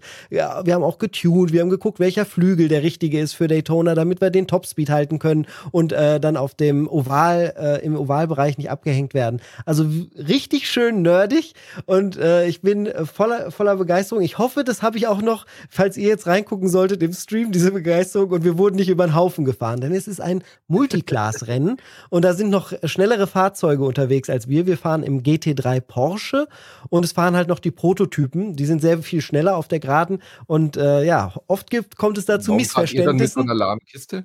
Weil wir lieber mit dem Porsche fahren und da das Racing besser finden. Aber wir, vielleicht steigen wir auch irgendwann mal um auf so einen Prototypen. Ist nicht so, dass wir daran kein Vergnügen hätten, damit zu fahren. Aber jetzt wollten wir alle mit dem Porsche fahren und äh, ho wir hoffen, wir werden nicht zu Brei gefahren. Das große Ziel im Team, was wir bisher noch nie erreicht haben bei Langstreckenrennen, wäre mal die Top 10. Äh, das ist nicht unrealistisch, allerdings muss man halt ein bisschen Glück haben, dass man nicht in äh, wilde Unfälle verwickelt wird, mhm. wofür man nichts kann. Aber wir sind wirklich auch in, in Real-Time 24 richtig. Stunden. Also ihr genau, es geht ab im Schlafen und so. Genau, es geht los am Samstag um 13 Uhr. Äh, ich werde den Start fahren und na, dann gebe ich nach der ersten Stunde ab an einen meiner Kollegen und dann geht es meistens so stündlich weiter. Manchmal ist es aber auch so, wenn einer sagt, ich bin gerade total drin, ich fühle mich fit, mhm. dann fährt er zwei Stints hintereinander. Das bedeutet zwei Stunden, weil so lange hält immer das, äh, der Sprit aus, dann ist der Sprit leer und man muss eh in die Box fahren äh, um aufzutanken. Und dann verbindet man das Ganze natürlich mit einem Fahrerwechsel. Ich habe äh, überall so ein kleines Lazarett, ja, wie bei War Hospital, so ein Lazarett aufgebaut. Die Leute können halt in Schlafsäcken schlafen hier zwischendurch. Und ähm, ja, wenn ihr mal das ganze Team kennenlernen wollt, es, äh, wird hier an der Couch hinter mir wird der Hauptstream laufen. Das heißt, wir haben insgesamt drei PCs mit iRacing am Start. Zwei, an denen gespielt wird und der dritte, wo nur gestreamt wird aus der Verfolgerperspektive und TV-Kamera. Cool. Das ist bei dir so ein richtiges Studio mittlerweile geworden, oder? So ein richtiges Racing-Livestream-Studio. Also es ist definitiv noch äh, viel Laienhaftes dabei, aber man muss auch, man, ich kann es auch nicht von der Hand weisen, wenn sowas möglich ist, dann ist es, hat schon auch eine Studioqualität. Wir haben auch eine mhm. mobile Kamera, mhm. dass man halt mit dem iPad den Leuten hinterhergeht und wir das verfolgen wollen, wenn dieser Fahrerwechsel dann stattfindet, dass jemand dann mitgeht und das Ganze mobil begleitet. Also äh, ich hoffe, es schauen viele Leute rein. Ich verspreche mir natürlich auch viel davon. Der Aufwand ist groß, ja, und es ist gedacht als große Aktion, um meinen Kanal ein bisschen zu pushen. Von daher auch danke für die Möglichkeit, dass ich das hier einmal anbringen konnte. Das ist aber geil. Also ich finde, ich finde das geil aus der Sicht von ähm, von jemandem, der, der halt eine klassische, ich habe ja Mediengestalter-Ausbildung gemacht und ich feiere das total, was du da machst. Finde ich geil. Also ich würde ich würde dieses Making-of total interessieren, wie das, wie das im Hintergrund alles abläuft, wie dann wieder ein Software-Setup aussieht, OBS-Setup, wie das mit ja, der Kamera macht und so. Zug und film das. Genau, fahr doch einfach, komm doch einfach rüber. Obwohl du hast Corona, ist gerade schwierig. So ja, ein Pech. ja, aber das finde ich total cool. Also bitte gerne ein bisschen mehr ähm, auch Hintergrund, ähm, bisschen mehr. Komm Info doch am Samstag direkt einfach in den Chat. Ich fange schon ein bisschen früher an. Dann habe ich das iPad in der Hand als mobile Kamera und du kannst im mhm. Chat einfach tausend Fragen oder einfach im Discord. Wir haben einen offenen Kanal Kanal. Ihr könnt auch einfach direkt in den Voice kommen und mit uns als Team sprechen. Auch das ist kein Problem. Das ist richtig Und alle cool. Fragen stellen. Äh, habt ihr dann auch eigentlich so eine Moderation? Also diese, also gibt es da ja. so einen klassischen Racing-Moderator, der die ganze Zeit wie bei so einem E-Sport-Event? Also die ganze Zeit nicht. Das, dann müsstest du anfangen, Geld in die Hand zu nehmen und die Leute auch zu bezahlen für 24 Stunden Kommentar. Das ist dann ja. nicht ganz günstig. Aber wir haben Leute aus meiner Community, die immer mal wieder reinkommen und ein bisschen mitkommentieren. Beziehungsweise wir sind natürlich auch selber ja im Stream, wenn wir nicht schlafen und kommentieren das, was passiert, natürlich mit, ja. Ja, das ist geil. Das finde ich cool. Bin ich super gespannt. Freue mich sehr, dass, dass, dass es so ein größeres Event für dich wird. Ich hoffe, es geht, geht gut aus. Ansonsten die zweite Chance dieses Jahr ist dann im April oder Mai die 24 Stunden vom Nürburgring. Da versuchen wir es dann auch nochmal. Oh, okay. ja. ja. und ich finde, so ein, zwei Mal im Jahr kann man sich das ruhig geben. Öfter würde ich sagen. Also danach bist du 24 Stunden. Aber da, danach bist du voll im Arsch. Ja. Aber danach auch sehr glücklich werden. Also ich glaube, äh, das ist schon, wenn man das auch nur zwei, dreimal im Jahr macht, kann man das, glaube ich, auch machen. Ich äh, denke, das ist eine gute, schöne Erinnerung, die man dann auch dann nachher hat. Bin ich super gespannt. Geil. ich bin gespannt, was du zu Persona 3 Reloaded noch zu sagen hast, denn da hast du schon reinschauen dürfen und hast vielleicht einen Ersteindruck. Ja, Sega hat eingeladen zu einem äh, Preview-Event für die Presse äh, nach East Horsley in United Kingdom. Das ist äh, so ein bisschen weiter außen von London. Äh, die haben da so ein äh, Schloss ja, das kann man sagen. Ich habe ein Schloss gemietet. ja, Sega, Sega so, ja, Sega so, ja, was machen wir jetzt? Wir mieten einfach mal ein ganzes Schloss. Also es war, es ist eine Gaststätte, die in einem alten Schloss drin ist und das ist von der ähm, ersten äh, Programmiererin tatsächlich. Das hat ihr damals gehört. Das ist also insofern hat es auch Computerbezug. Und ähm, die hat ähm, dieses Anwesen aber dann, also lebt da nicht mehr drin natürlich und hat aber dann, äh, das wurde dann umgebaut zu so einem Hotel und da hat das Ganze dann stattgefunden. Ja, und warum, was hat das mit Persona zu tun?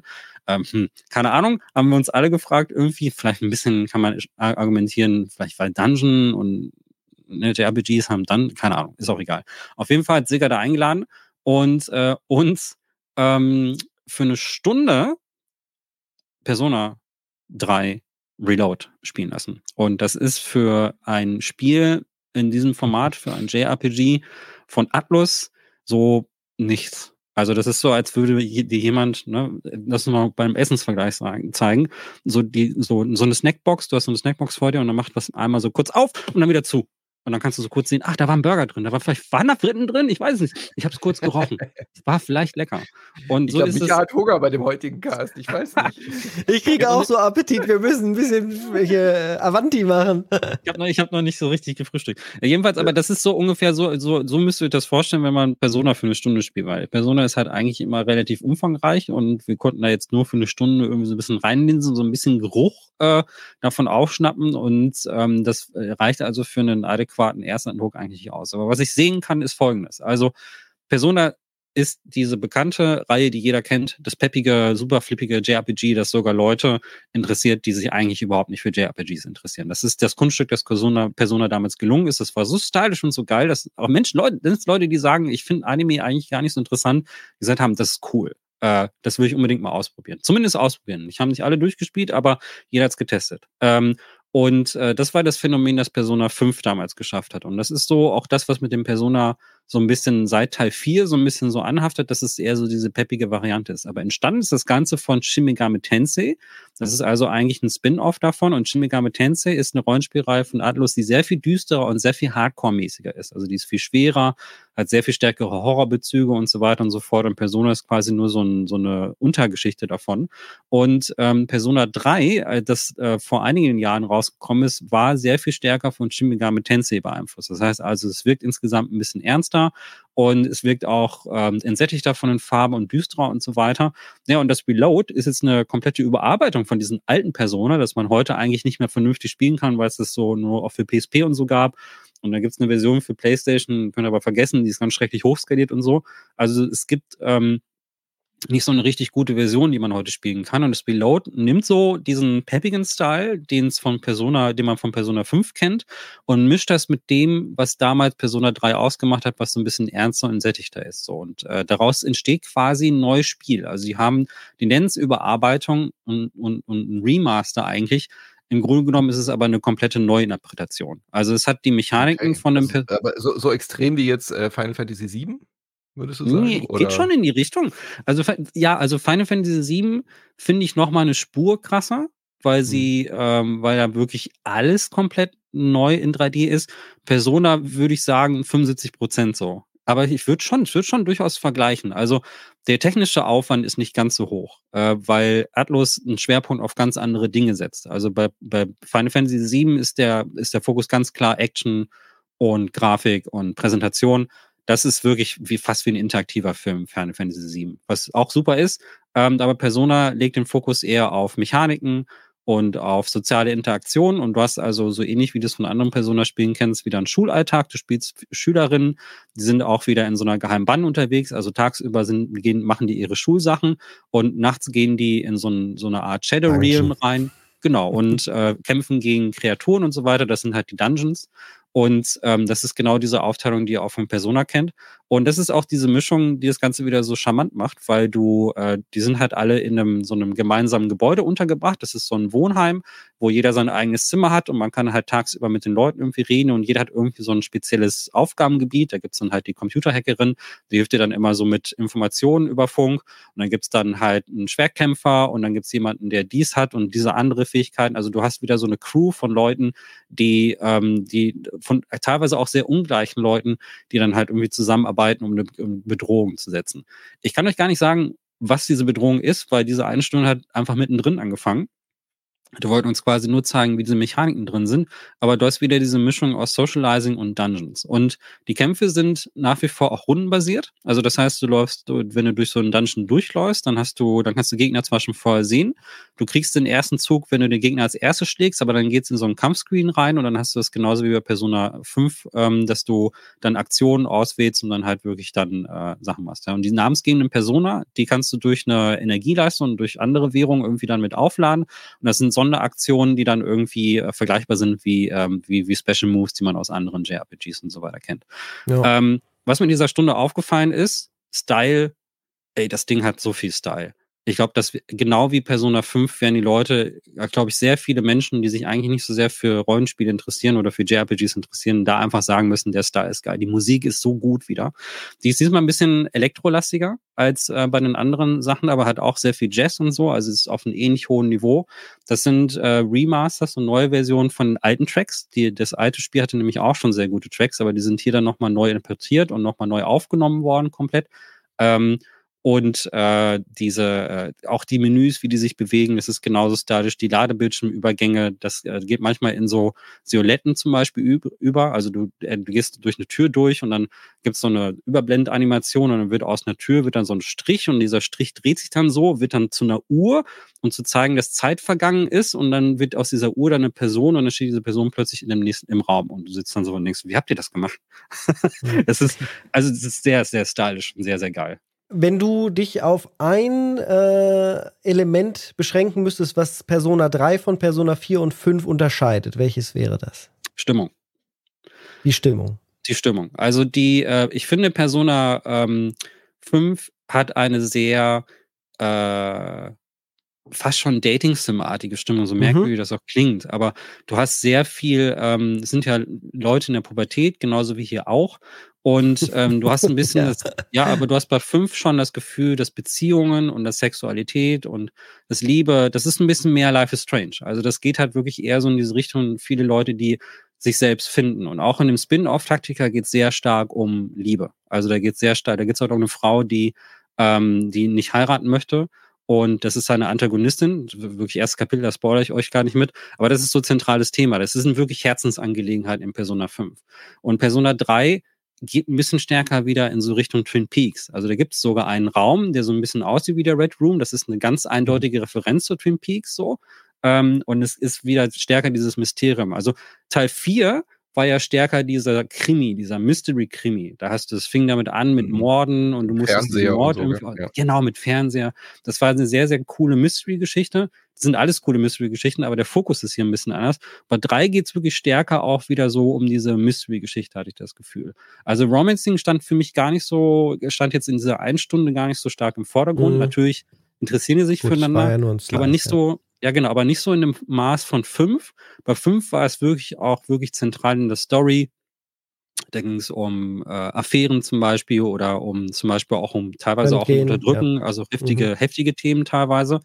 Und ähm, das Gefühl hatte ich jetzt bei drei nicht, was nicht heißt, dass es nicht kommt, weil Shin Megami Tensei hat eigentlich immer irgendwie so auch äh, psychosexuelle Sachen, Elemente mit drin, die da sich teilweise auch in den Monstern widerspiegeln. Das kann ja, ich das ist aber auch die Serie für erwachsenere Spieler, ne? genau. ne? das Shin Megami Tensei. Das ist ja genau. jetzt nicht Persona. Von daher, okay, mal gespannt, was am Ende dann bei Reloaded generell auf dem Fazit-Teller von Micha liegen wird. Jetzt Bitte, äh, packen wir uns, ja? Kurze kleine Randnotiz, was ich sehr, also um zu zeigen, wie charmant das ist. Äh, du kannst ja Fähigkeiten lernen und so, wie bei jedem Rollenspiel.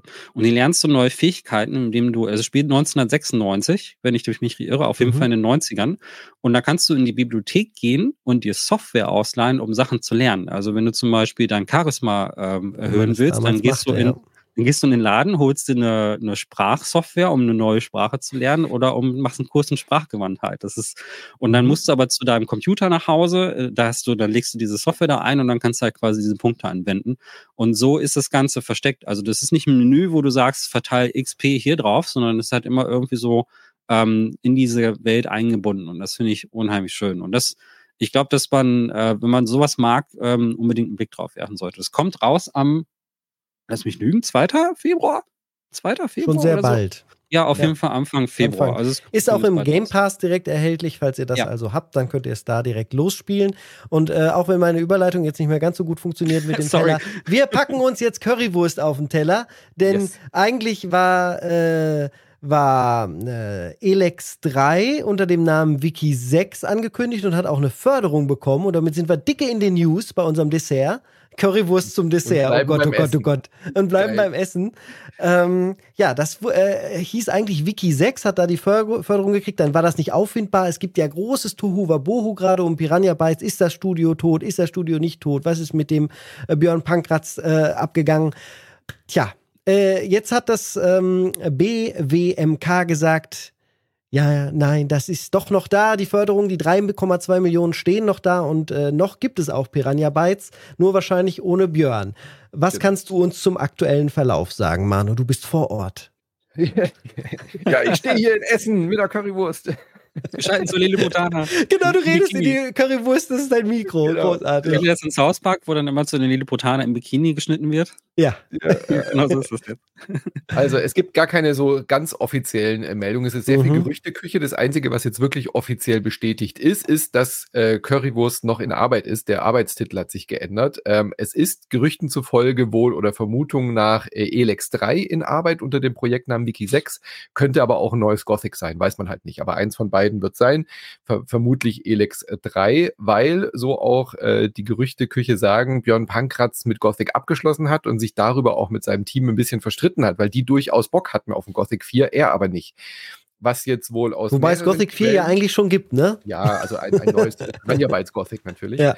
Ähm, was aber aus vielen verschiedenen Quellen bestätigt äh, gilt, aber eben aus anonymen Quellen, äh, sowohl bei der GameStar äh, als mhm. auch bei The Pot, die ihre Quellen da natürlich ähm, ähm, haben, und nicht, ja. äh, schützen und nicht äh, preisgeben, haben gesagt, dass eben ein Großteil des Teams äh, entlassen wurde. Ähm, die waren erst in Kurzarbeit, also scheint irgendwie auch eine finanzielle äh, Schieflage momentan zu sein. Und Björn Pankratz ist wohl raus aus dem Studio, nachdem ähm, Embracer wohl auch seit Herbst letzten Jahres versucht hat, die Piranha Bytes zu verkaufen verkaufen. Ähm, die haben auch, die Lizenz an Elex, ne? Genau, genau.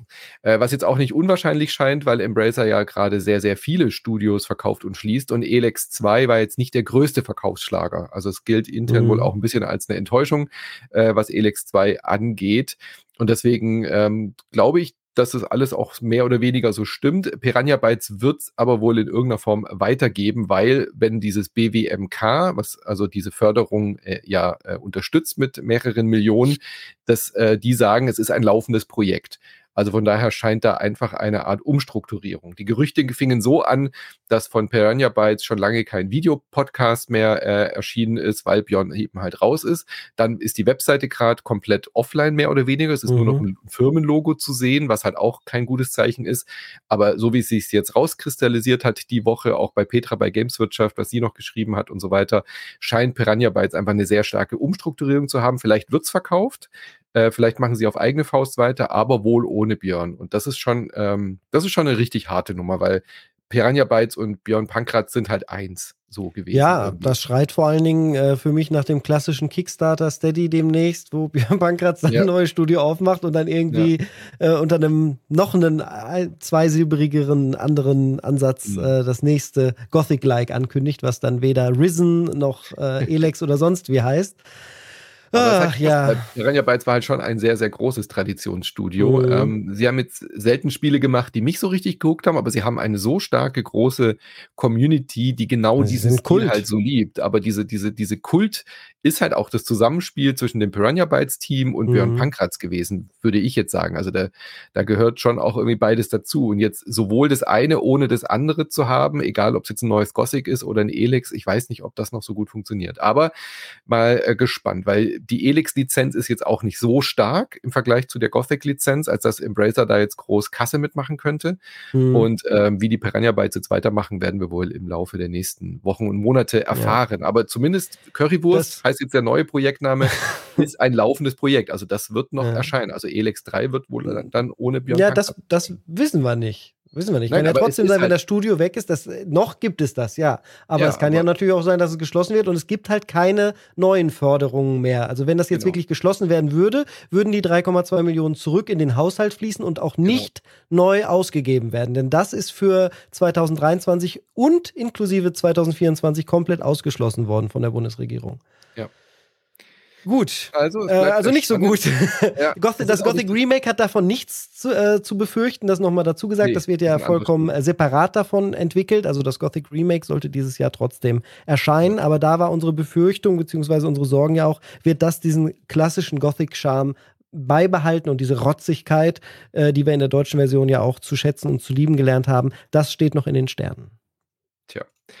Dann ähm, also Threaks wurde auch noch geschlossen äh, und äh, gab mhm. weitere Entlassungen. Wir können jetzt immer gar nicht mehr auflisten, weil es so viele ist. Äh, jedes Mal zu sagen, dass da wieder Leute entlassen ja. wurden, ist echt krass, ja, das, was gerade abgeht. Mit Freaks ist super scheiße, weil ich habe ja, wusste, habt ihr noch in Erinnerung, ich habe mit dem mal zusammengearbeitet. Hm, nee, wusste ich nicht mehr. Wusste es nicht mehr? Ich, es gab auf, auf der Gamescom 2017, 18, ich weiß es nicht, auf jeden Fall vor der Pandemie noch, da hatten wir bei der Indie Arena hatten wir ein Spiel vorgestellt, das hieß All I Have Is Time. Das ist so ein mhm. Cinematic Platformer gewesen, ähm, wo es um Zeitreisen geht. Da konntest du zwischen drei Zeitebenen hin und her wechseln. Und ähm, das äh, ging da leider nicht mehr weiter. Das taucht aber halt in der Pressemeldung auch auf. Da habe ich die, das ganze Szenario und die Story und Charaktere und so weiter geschrieben.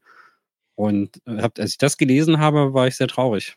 Sehr traurig ja. darüber, also aber die schließen von sich aus. Also die machen die das von sich aus. und schließen mhm. von sich und sind nicht jetzt irgendwie aus ähm, geschlossen worden oder so, sondern das war dann wirklich eine eigene Entscheidung. Ähm, aber viele Leute haben sich da jetzt auch drüber ähm, äh, oder gemeldet und äh, dankbar für die Zeit gewesen und so. Und ich glaube, ohne die Threaks wäre auch ähm, ähm, sowas wie die Indie Arena Boost. Also das ist ja quasi aus deren Projekt, die Supercrowd Entertainment GmbH, die es jetzt heute gibt, die eben die Indie Arena macht, ist ja quasi aus dem hauseigenen Freaks entstanden. Mhm. Ja, und äh, während das alles geschlossen wird, hat Ubisoft auch was geschlossen und gleichzeitig was Neues aufgemacht. Äh, denn da gab es ja Ubisoft Plus, wenn ich mich recht entsinne, wie es aktuell heißt, das, was ursprünglich mal Uplay und Uplay Plus mhm. hieß, äh, wurde jetzt alles gesagt, nee, alles Quatsch. Äh, wir machen zwei einfache Modelle, ein Einsteigermodell und ein Super Premium Modell. Das neue Modell heißt Ubisoft Plus Premium. Und wer das abschließt, bezahlt im Jahr, äh, bezahlt entweder monatlich 18 Euro oder im Jahr ungefähr knapp 220 Euro, was viel, viel Geld ist, nur um alle Ubisoft-Spiele zu spielen. Da muss man schon einige Vollpreistitel vorhaben zu kaufen, damit sich das irgendwie rentiert. Man kann diese, äh, dieses Jahresabo allerdings auch pausieren. Etwas, was bei nicht jedem Abo-Service möglich mhm. ist. Und das ist ein Feature, was ich auch sehr begrüße, dass Ubisoft das so macht, dass man äh, das Abo pausieren kann.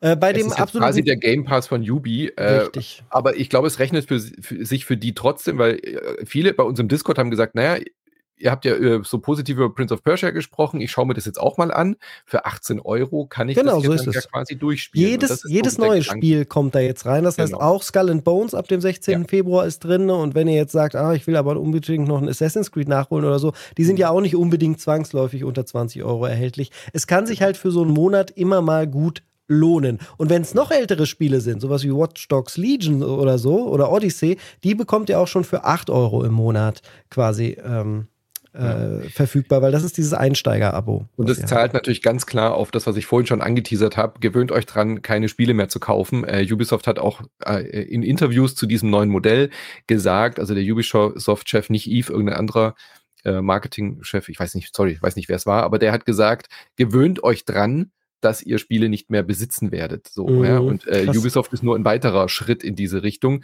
Wir haben jetzt ja gerade über die Direct gesprochen. Hellblade kommt nicht mehr physikalisch. Alan Wake mhm. kam nicht mehr physikalisch. Also äh, gerade Alan Wake ist leid, aber du wirst dir Hellblade 2 nicht ins Regal stellen können. Und ich glaube, das wird einer der der Trends, den wir ja schon die letzten Jahre beobachtet haben, dass es in einigen Jahren gar keine physikalischen Medien mehr geben wird, außer eben von so Studios, die das dann speziell für Collectors Edition und so machen. Aber selbst da war ja das Spiel oft gar nicht drin, weil, mhm. sondern einfach nur ein Download-Code. Also geht nur ein weiterer Sargnagel in diese, in dieses Ding rein. Absehbar.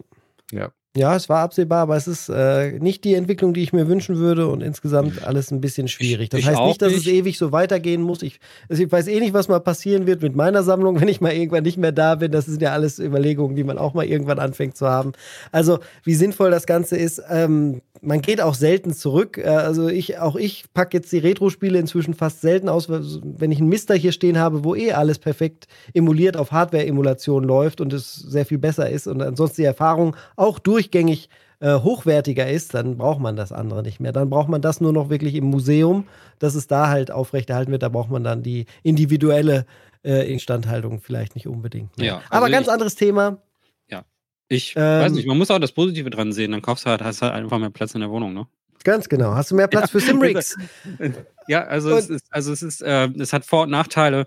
Ich bin auch pro Physical, aber auf der anderen Seite, dann höre ich halt auf, Physical zu kaufen, spart mir auch eine Menge Geld. Ne? Ja, das habe ich sowieso schon und, lange so ja. gemacht. Äh, und ähm, wir kommen damit in den äh, Mailback. Sorry, dass ich ein bisschen auf die Tube drücke, aber ich habe ein bisschen Zeitstress. Und ich möchte aber mit euch in äh, der gebotenen, äh, in dem gebotenen Umfang auf jeden Fall noch den Mailback von Alain besprechen. Die Frage, die er uns gestellt hat, nämlich, was ist die letzte große Live oder der letzte große Game Changer in eurem Leben, der nichts mit Spielen zu tun hatte? Also alles, was äh, irgendwas umgeworfen hat in eurem Leben oder das Aktuellste, was irgendwas umgeworfen hat in eurem Leben, kann was Positives sein, kann aber auch was Negatives sein. Ich denke jetzt an sowas wie zum Beispiel eine Hochzeit. Ne? Wenn das jetzt aktueller wäre, wäre das bei mir vielleicht was, Vielleicht ist es auch eine Krankheit. Ich überlege gerade, ob es vielleicht, ob die äh, letzte Woche mit meinen Krämpfen und meiner Bitte äh, an das Hospital, mich doch bitte in irgendeiner Form einzuschläfern, nicht auch gewissermaßen, äh, gewissermaßen was, was äh, life-changing hat, äh, mäßig was hatte, aber Äh, das ist mir ein bisschen zu negativ. Aber das wäre definitiv so. Wenn ich jetzt auf das Aktuellste gucke, ich bin dankbar, dass es mir jetzt wieder ansatzweise okay geht und ich hier gerne sitze, weil vor einer Woche saß ich halt echt mhm. im Krankenhaus und habe gesagt, bitte gebt mir irgendwas, dass ich gerade nicht mehr existiere für jetzt. Mhm. Und das ist natürlich, wenn, sowas habe ich vorher noch nie gesagt. Das möchte ich auch nie wieder sagen müssen. Ähm, aber in dem Moment habe ich das halt so gefühlt. Und äh, jeder, der schon mal so unfassbare Schmerzen hatte, kann das vielleicht nachvollziehen. Das ist natürlich kein logischer Wunsch, den man da äußert. Ähm, aber es ist halt der, der dann vielleicht geäußert werden muss, um eine gewisse Dringlichkeit auch auszudrücken. Ich hoffe, das versteht man, wenn ich das so sage. Mhm. Und keiner hält mich jetzt für verrückt. Was ist, wie ist es denn bei euch? Vielleicht hat ja einer was Positiveres als ich. Dann muss ich dem Manu jetzt. Dann, dann musst du Manu Manu, hast du was Positives? Leider nichts Positives gerade. Ja, ich überlege, also so jetzt speziell auf das letzte, also die großen life-changing-Momente bei mir waren natürlich dieser, dieser Schritt in die Selbstständigkeit, äh, voll auf Insert Moin zu gehen, aus der Agentur rauszugehen, das ist jetzt aber auch schon eine ganze Weile her. Kinder ähm, davor natürlich Kinder, auch, sind life-changing, aber ewig her bei dir. Fast mal life-changing, aber ewig her. Aber tatsächlich jetzt so dieser life-changing-Moment, ähm, so ein bisschen, ein bisschen kleiner, aber auch mit Kindern, äh, dass mein zweiter Sohn ja volljährig geworden ist. So, das mhm. ist schon auch so ein life-changing Ding, dass ich so das Gefühl habe, hey, check, ich habe zwei erwachsene Menschen mhm. erzeugt. So, weißt du? Und jetzt beginnt so auch für meine Partnerin und mich halt so diese, diese Phase, so diese, was machen wir denn, wenn die Kinder jetzt ausziehen? Ja, die letzten 20 Jahre waren halt geprägt ja, von Kinder großziehen und Kinder hier im Haus und das ist halt so, das verändert die Partnerschaft ja auch so extrem, ja. wenn dann hier zwei, zwei Bengel rumrennen und ständig was von dir wollen. Im Positiven natürlich auch ein paar, ein paar andere Seiten, die, mit denen man klarkommen muss so. Aber dass die jetzt beide erwachsen sind und wir reden jetzt halt mit denen darüber, was sie jetzt machen. Der, der, der Große will äh, Spieleprogrammierung studieren und so weiter, weißt du, und äh, redet übers Ausziehen. Beide fahren mit dem Auto jetzt, was auch so krass mm, ist. Oh Gott, Autofahren habe ich so Schiss schon vorher. Ja. Und äh, gehen weg und bringen jetzt Freundinnen nach Hause und so weiter und haben Beziehungen und so. Also das ist so krass, einfach dieses zu erleben, dass jetzt da zwei, aber noch fühlt sich sehr an, wir nennen die immer noch auch unsere Kinder und so, weißt du? Mhm. Ja das hört aber auch, glaube ich, nie auf. Das hört das auch hört, nie, auf, nie aber auf. in dem Moment, wo sie jetzt dann ausziehen, also mein Großer macht mhm. jetzt dann mhm. eben auch äh, die Schule zu Ende und wenn der, der nächstes Jahr auch davon redet, auszuziehen und der Große ist dann schon weg, dann sitzen wir auf einmal hier da und das ist so dieses Empty Nester Ding. Und das mhm. ist so dieser nächste große life-changing Moment, auf den wir uns gerade so langsam zubewegen. Und das ist schon faszinierend, schön, aber auch irgendwie halt beängstigend auch so ein bisschen, ja. Ja. Aber im positiven Sinne, weil wir halt zwei erwachsene Söhne durch. Ja klar, ihr habt es ihr quasi geschafft. geschafft. Ne? Also das, das, muss man erstmal hinkriegen. Checkpoint. Milestone erreicht, ja. So, Micha, jetzt musst du uns mit einem Downer rausbringen, aber vielleicht kannst du ja die Kurve am Ende kratzen. Das, äh, Sorry. Man lernt ja, ja, auch aus den negativen Sachen oft positive Sachen. Also meine Schmerzen aus, den, äh, aus der mhm. letzten Woche sind definitiv das Positive, was ich jetzt gerade empfinde. Ne? Das ist das, die, wie sage ich immer, schon früh habe ich den Satz geprägt, das sind die Sinus- und Cosinus-Kurven des Lebens. Ja, ja, es, es ist, äh, ist so. Ähm, diese, diese Sache mit der Krankheit kann ich ein Stück weit nachvollziehen. Ich war vor einiger Zeit äh, wirklich sehr, sehr heftig krank ähm, nicht lebensbedrohlich krank, aber so, dass ich schon meine Existenz hinterfragt habe und äh, gedacht habe, das kann ich also insofern auch fühlen. Also schön, dass du das jetzt daraus jetzt was Positives ziehst, Michi. Ja, bei mir ist es diese Insolvenz der ähm, Medienakademie Deutsche Pop, die ist jetzt vor ein paar Wochen gewesen. Ein paar Leute im Discord haben es auch mitbekommen, dass mich das mental ganz schön runtergezogen hat. Und es war auch in den Medien. Vielleicht sollten wir einfach, um das ein bisschen auch abzukürzen wegen den Zeitdruck, Michi, mhm. ähm, dann einen Artikel ähm, äh, verlinken. Äh, das war auch in der Tagesschau zum Beispiel, da findet findet ihr nochmal eine Zusammenfassung. Kurzversion, ähm, ich war dort Dozent und ähm, ziemlich umfangreich für die gearbeitet und das ist ein Job, den ich geliebt habe. Also ich habe Dozentenjob bin ich total drin aufgegangen, hat mir sehr viel Spaß gemacht und ähm, ist auch etwas, was ich sehr, sehr positiv in Erinnerung halten werde, weil es immer total cool ist, am Ende dann die Ergebnisse von den Studentinnen zu sehen. Und vor allen Dingen, weil du, weil ich, also ich bin, hatte immer so die Leute auch machen lassen. Also ich war bloß begleitend an der Seite und habe denen so ein bisschen geholfen bei ihren Projekten. Und alles, was sie gemacht haben, ist ihr eigenes Ding. Und da sind teilweise Sachen rausgekommen, die einfach super cool waren. Da bin ich sehr stolz drauf, ähm, dass das so gut lief. Aber trotzdem war im Hintergrund immer, dass diese Akademie sehr schwierige Organisation hatte, bis gar keine Organisation, war sehr schwierig organisiert. Habe ich aber immer durchgezogen und irgendwann kam dann plötzlich diese Nachricht, äh, ja, wir sind jetzt insolvent, wir können jetzt gar nichts mehr weitermachen. Und es ist so, dass man, dass mir sehr viel Geld durch den Lappen gegangen ist, weil man im Voraus arbeitet als Dozent. Also ich habe jetzt ungefähr viereinhalb Monate im Voraus gearbeitet, kriege das Geld davon nicht wieder. Ähm, ist jetzt in der Insolvenzmasse mit drin. Und da, wenn ein Job wegfällt, mit dem du dich sehr identifizierst und dann einfach alles zusammenbricht, das ist schon krass. Weil das ist auch wirklich zusammengefallen wie ein Kartenhaus. Ich habe dann in allen Kanälen gesehen, wie dann auf der einen Seite die Studentinnen dann plötzlich nicht mehr wussten, was die machen sollten und die kamen dann nicht mehr in die Akademien rein. Also die Standorte, die waren zu. Die, die Türen waren zu. Von einem Tag auf den anderen hat dann niemand mehr aufgemacht. Mitarbeiter mussten sich selbst kündigen, um noch Insolvenzgeld zu kriegen und so. Das ist eine ganze Story. Also steht auch alles im Artikel drin, das ist heftig. Also ich habe gesehen, über einen Verlauf von ungefähr drei, vier Wochen, wie alles kollabiert ist. Und ähm, auch klar wurde, wie sehr äh, dieser Laden auch wirklich alle Mitarbeiter und Studenten auch wirklich belogen hat. Und es fühlt sich sehr, sehr schlecht an, dass man in so einem Laden drin war, der auch so die Zukunft vieler junger Menschen so riskiert. Also da gibt es einige Leute, die haben ihr Studium im Voraus bezahlt. Das sind so an die 9.000 bis, äh, kommt drauf an, bis 15.000 Euro kann das hochgehen. Und das ist jetzt weg. Also die haben jetzt quasi mhm. im äh, Wintersemester oder im Herbstsemester angefangen, im Oktober und ein paar Wochen Unterricht gehabt und auf einmal ist die ganze Kohle weg. Und die kriegen es auch nicht wieder, weil es äh, nach Recht halt wirklich in der Insolvenzmasse drin ist und so. Und so, so ungefähr geht es sehr, sehr vielen Leuten. Also eine sehr, sehr wirklich miese Erfahrung. Ähm, ich hatte vor ein paar Jahren schon mal so eine ähnliche Erfahrung mit einem Spielestudio. Ähm, hatte auch äh, der Dalek ein bisschen was mit zu tun.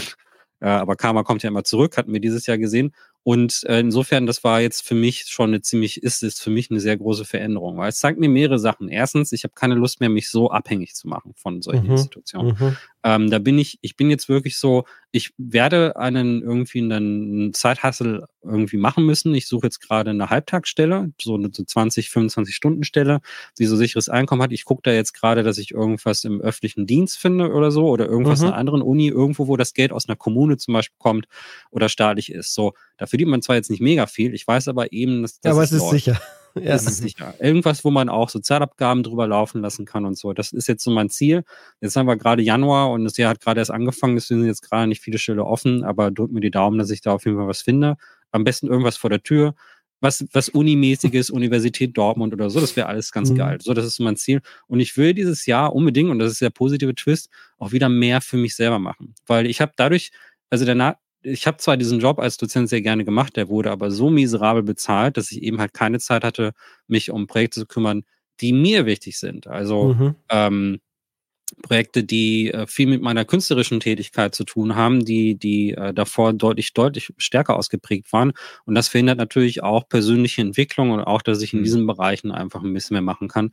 Und das habe ich mir vorgenommen. Also zur einen Hälfte halt so die Jobs, die sein müssen und dann halt so Sachen wie in St. Moin oder so, die auch Spaß machen, aber dann halt auch mehr Zeit rein investieren in Dinge, die wirklich mir persönlich wichtig sind und wo ich niemandem antworten muss, außer mir selbst. Mhm. Und äh, das, das Horrorprojekt, von dem ich gesprochen habe, ist ein so ein Ding. Da werde ich jetzt über das Jahr verteilt so ein bisschen arbeiten. Und es geht gar nicht darum, kommerziellen Erfolg damit zu haben, sondern es geht darum, eigentlich wieder was zu machen, wo ich auch selber mit zufrieden sein kann. Weil das habe ich bemerkt. Ja. Also wenn dir plötzlich so eine Rieseninstitution einfach alles unter den Teppich wegzieht. Ähm, ich weiß, die Ergebnisse meiner Studentin sind mega cool und wir hatten auch Ausstellungen und so, was, was wirklich Spaß gemacht hat. Aber trotzdem bleibt so dieser Geschmack übrig, du hast was für einen Laden gemacht, der dich einfach nur ausgenutzt hat und so. Und das will ich nicht, nicht nochmal erleben. Mhm. Ähm, da bin ich so ein bisschen auch wie bei Manu äh, mit deiner, du kannst es bestimmt nachvollziehen mit der Agentur und so, ne? Du investierst so viel Zeit in etwas und fragst dich, für wen ist das eigentlich? Ja, ist es, ist, ja. für dich bringt das gar nicht so viel. Und ich will da drin wieder zurück. Also ich will versuchen, dieses, dieses Jahr dieser Balance wieder hinzukriegen. Ist jetzt tricky am Anfang, weil ich natürlich pleite bin durch, das, durch die Insolvenz und jetzt erstmal so wieder auf die Beine kommen muss. Jetzt bin ich ja auch noch mal kurz krank geworden und so, ist auch nicht besonders hilfreich, aber ich denke, ich habe mir dann aber trotzdem Sachen aufgeschrieben, mir so einen Plan zurechtgelegt und so. Und wenn man so am Boden ist, ähm, also aus beruflicher Sicht, dann kann es ja eigentlich nur noch besser werden. Und äh, ja. positiv ist, ähm, aber auch wegen der ganzen äh, Studentensache, ich habe einen Bachelor gemacht, der wird zusammen mit der UWL gemacht, das ist die University London West und die hatten gestern ein Gespräch mit allen ehemaligen Dozentinnen von der äh, Deutschen Pop und auch Kursleiter. Also ich habe da Kursleitung gemacht, den ganzen Games-Bereich ähm, betreut und die sagen, die wollen das aktuelle Semester auf jeden Fall zu Ende führen. Äh, die geben uns nächste Woche einen Vertrag. Ähm, die arbeiten gerade die Details aus Und ähm, da wird es auf jeden Fall weitergehen. Also komplett kaputt ist es nicht. Und die haben wirklich im mhm. Meeting auch gesagt, ey, wir wussten es nicht. Überlegt euch mal. Also die Insolvenz, muss man noch kurz sagen, danach höre ich auch wirklich auf. Aber die Insolvenz wurde angemeldet Ende November und keiner bei der deutschen Pop hat der UWL gesagt, dass die insolvent sind. Also die sind halt quasi alle aus dem Urlaub wieder gekommen. UWL ist eine staatliche Uni und die kommen so Anfang die erste Januarwoche so ins Büro und erfahren beiläufig über Medien, dass deren Vertragspartner insolvent ist. Überlegt euch mal. Und dann ist dem plötzlich aufgefallen, wie viel Arbeit die haben. Und dann ist auch so, das ist ja Britannien, also UK und nicht Deutschland. Und da mhm. erstmal in das deutsche Insolvenzrecht reinzufuchsen, die mussten extra deutsche Anwälte engagieren, um sich da zurechtzufinden und so. Und da ist jetzt gerade im Hintergrund einiges los, aber es sieht so aus, als, also die haben halt eine ganz andere Ethik. Also das sind wirklich mhm. Leute, die wollen halt eben für die Studenten was machen, auch äh, ganz andere Voraussetzungen. Und ich glaube, daraus entsteht jetzt gerade was Positives. So, also dieser positive Spin, ich sehe jetzt so langsam nach einem sehr, sehr dunklen Licht. Tal, sehe ich so langsam Licht und sehe jetzt auch Hoffnungsschimmer, ähm, dass es irgendwie weitergeht. Und die sagen, hey, wenn das gut läuft, dann können wir ja mal gucken, ob wir in der Zukunft was weitermachen. Also einen Fuß in der Dozentur behalte ich auf jeden Fall drin und das ist ganz schön, weil UWL ist schon eine richtig gute Universität, mehrfach ausgezeichnet. Und wenn das weiterläuft, das wäre super. Da drücken wir natürlich die Daumen und äh, wenn ihr da draußen sicherstellen wollt, dass äh, der Micha weiter seine guten genau. Honorare auch hier bei Inside Moin ausgezahlt kriegt, genauso wie ich und auch Manu daran noch etwas verdient, dann unterstützt uns doch bitte auf patreon.com slash insidemoin oder steadyhq.com slash insidemoin.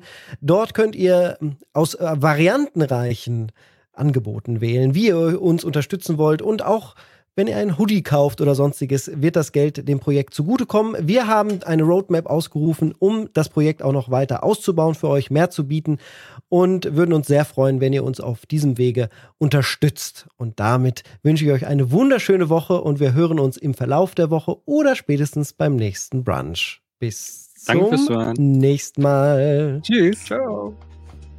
Und jetzt was essen, Micha. Oh ja. Wie war das? Currywurst? Mittagessen genau. würde ja, Currywurst würde ja passen. Das machen wir. Ist aber auch unges ungesund. Ungesund. Ja, aber man muss ja nicht die ganze Zeit Currywurst essen. Ne? Nicht Currywurst zum Frühstück, Michi.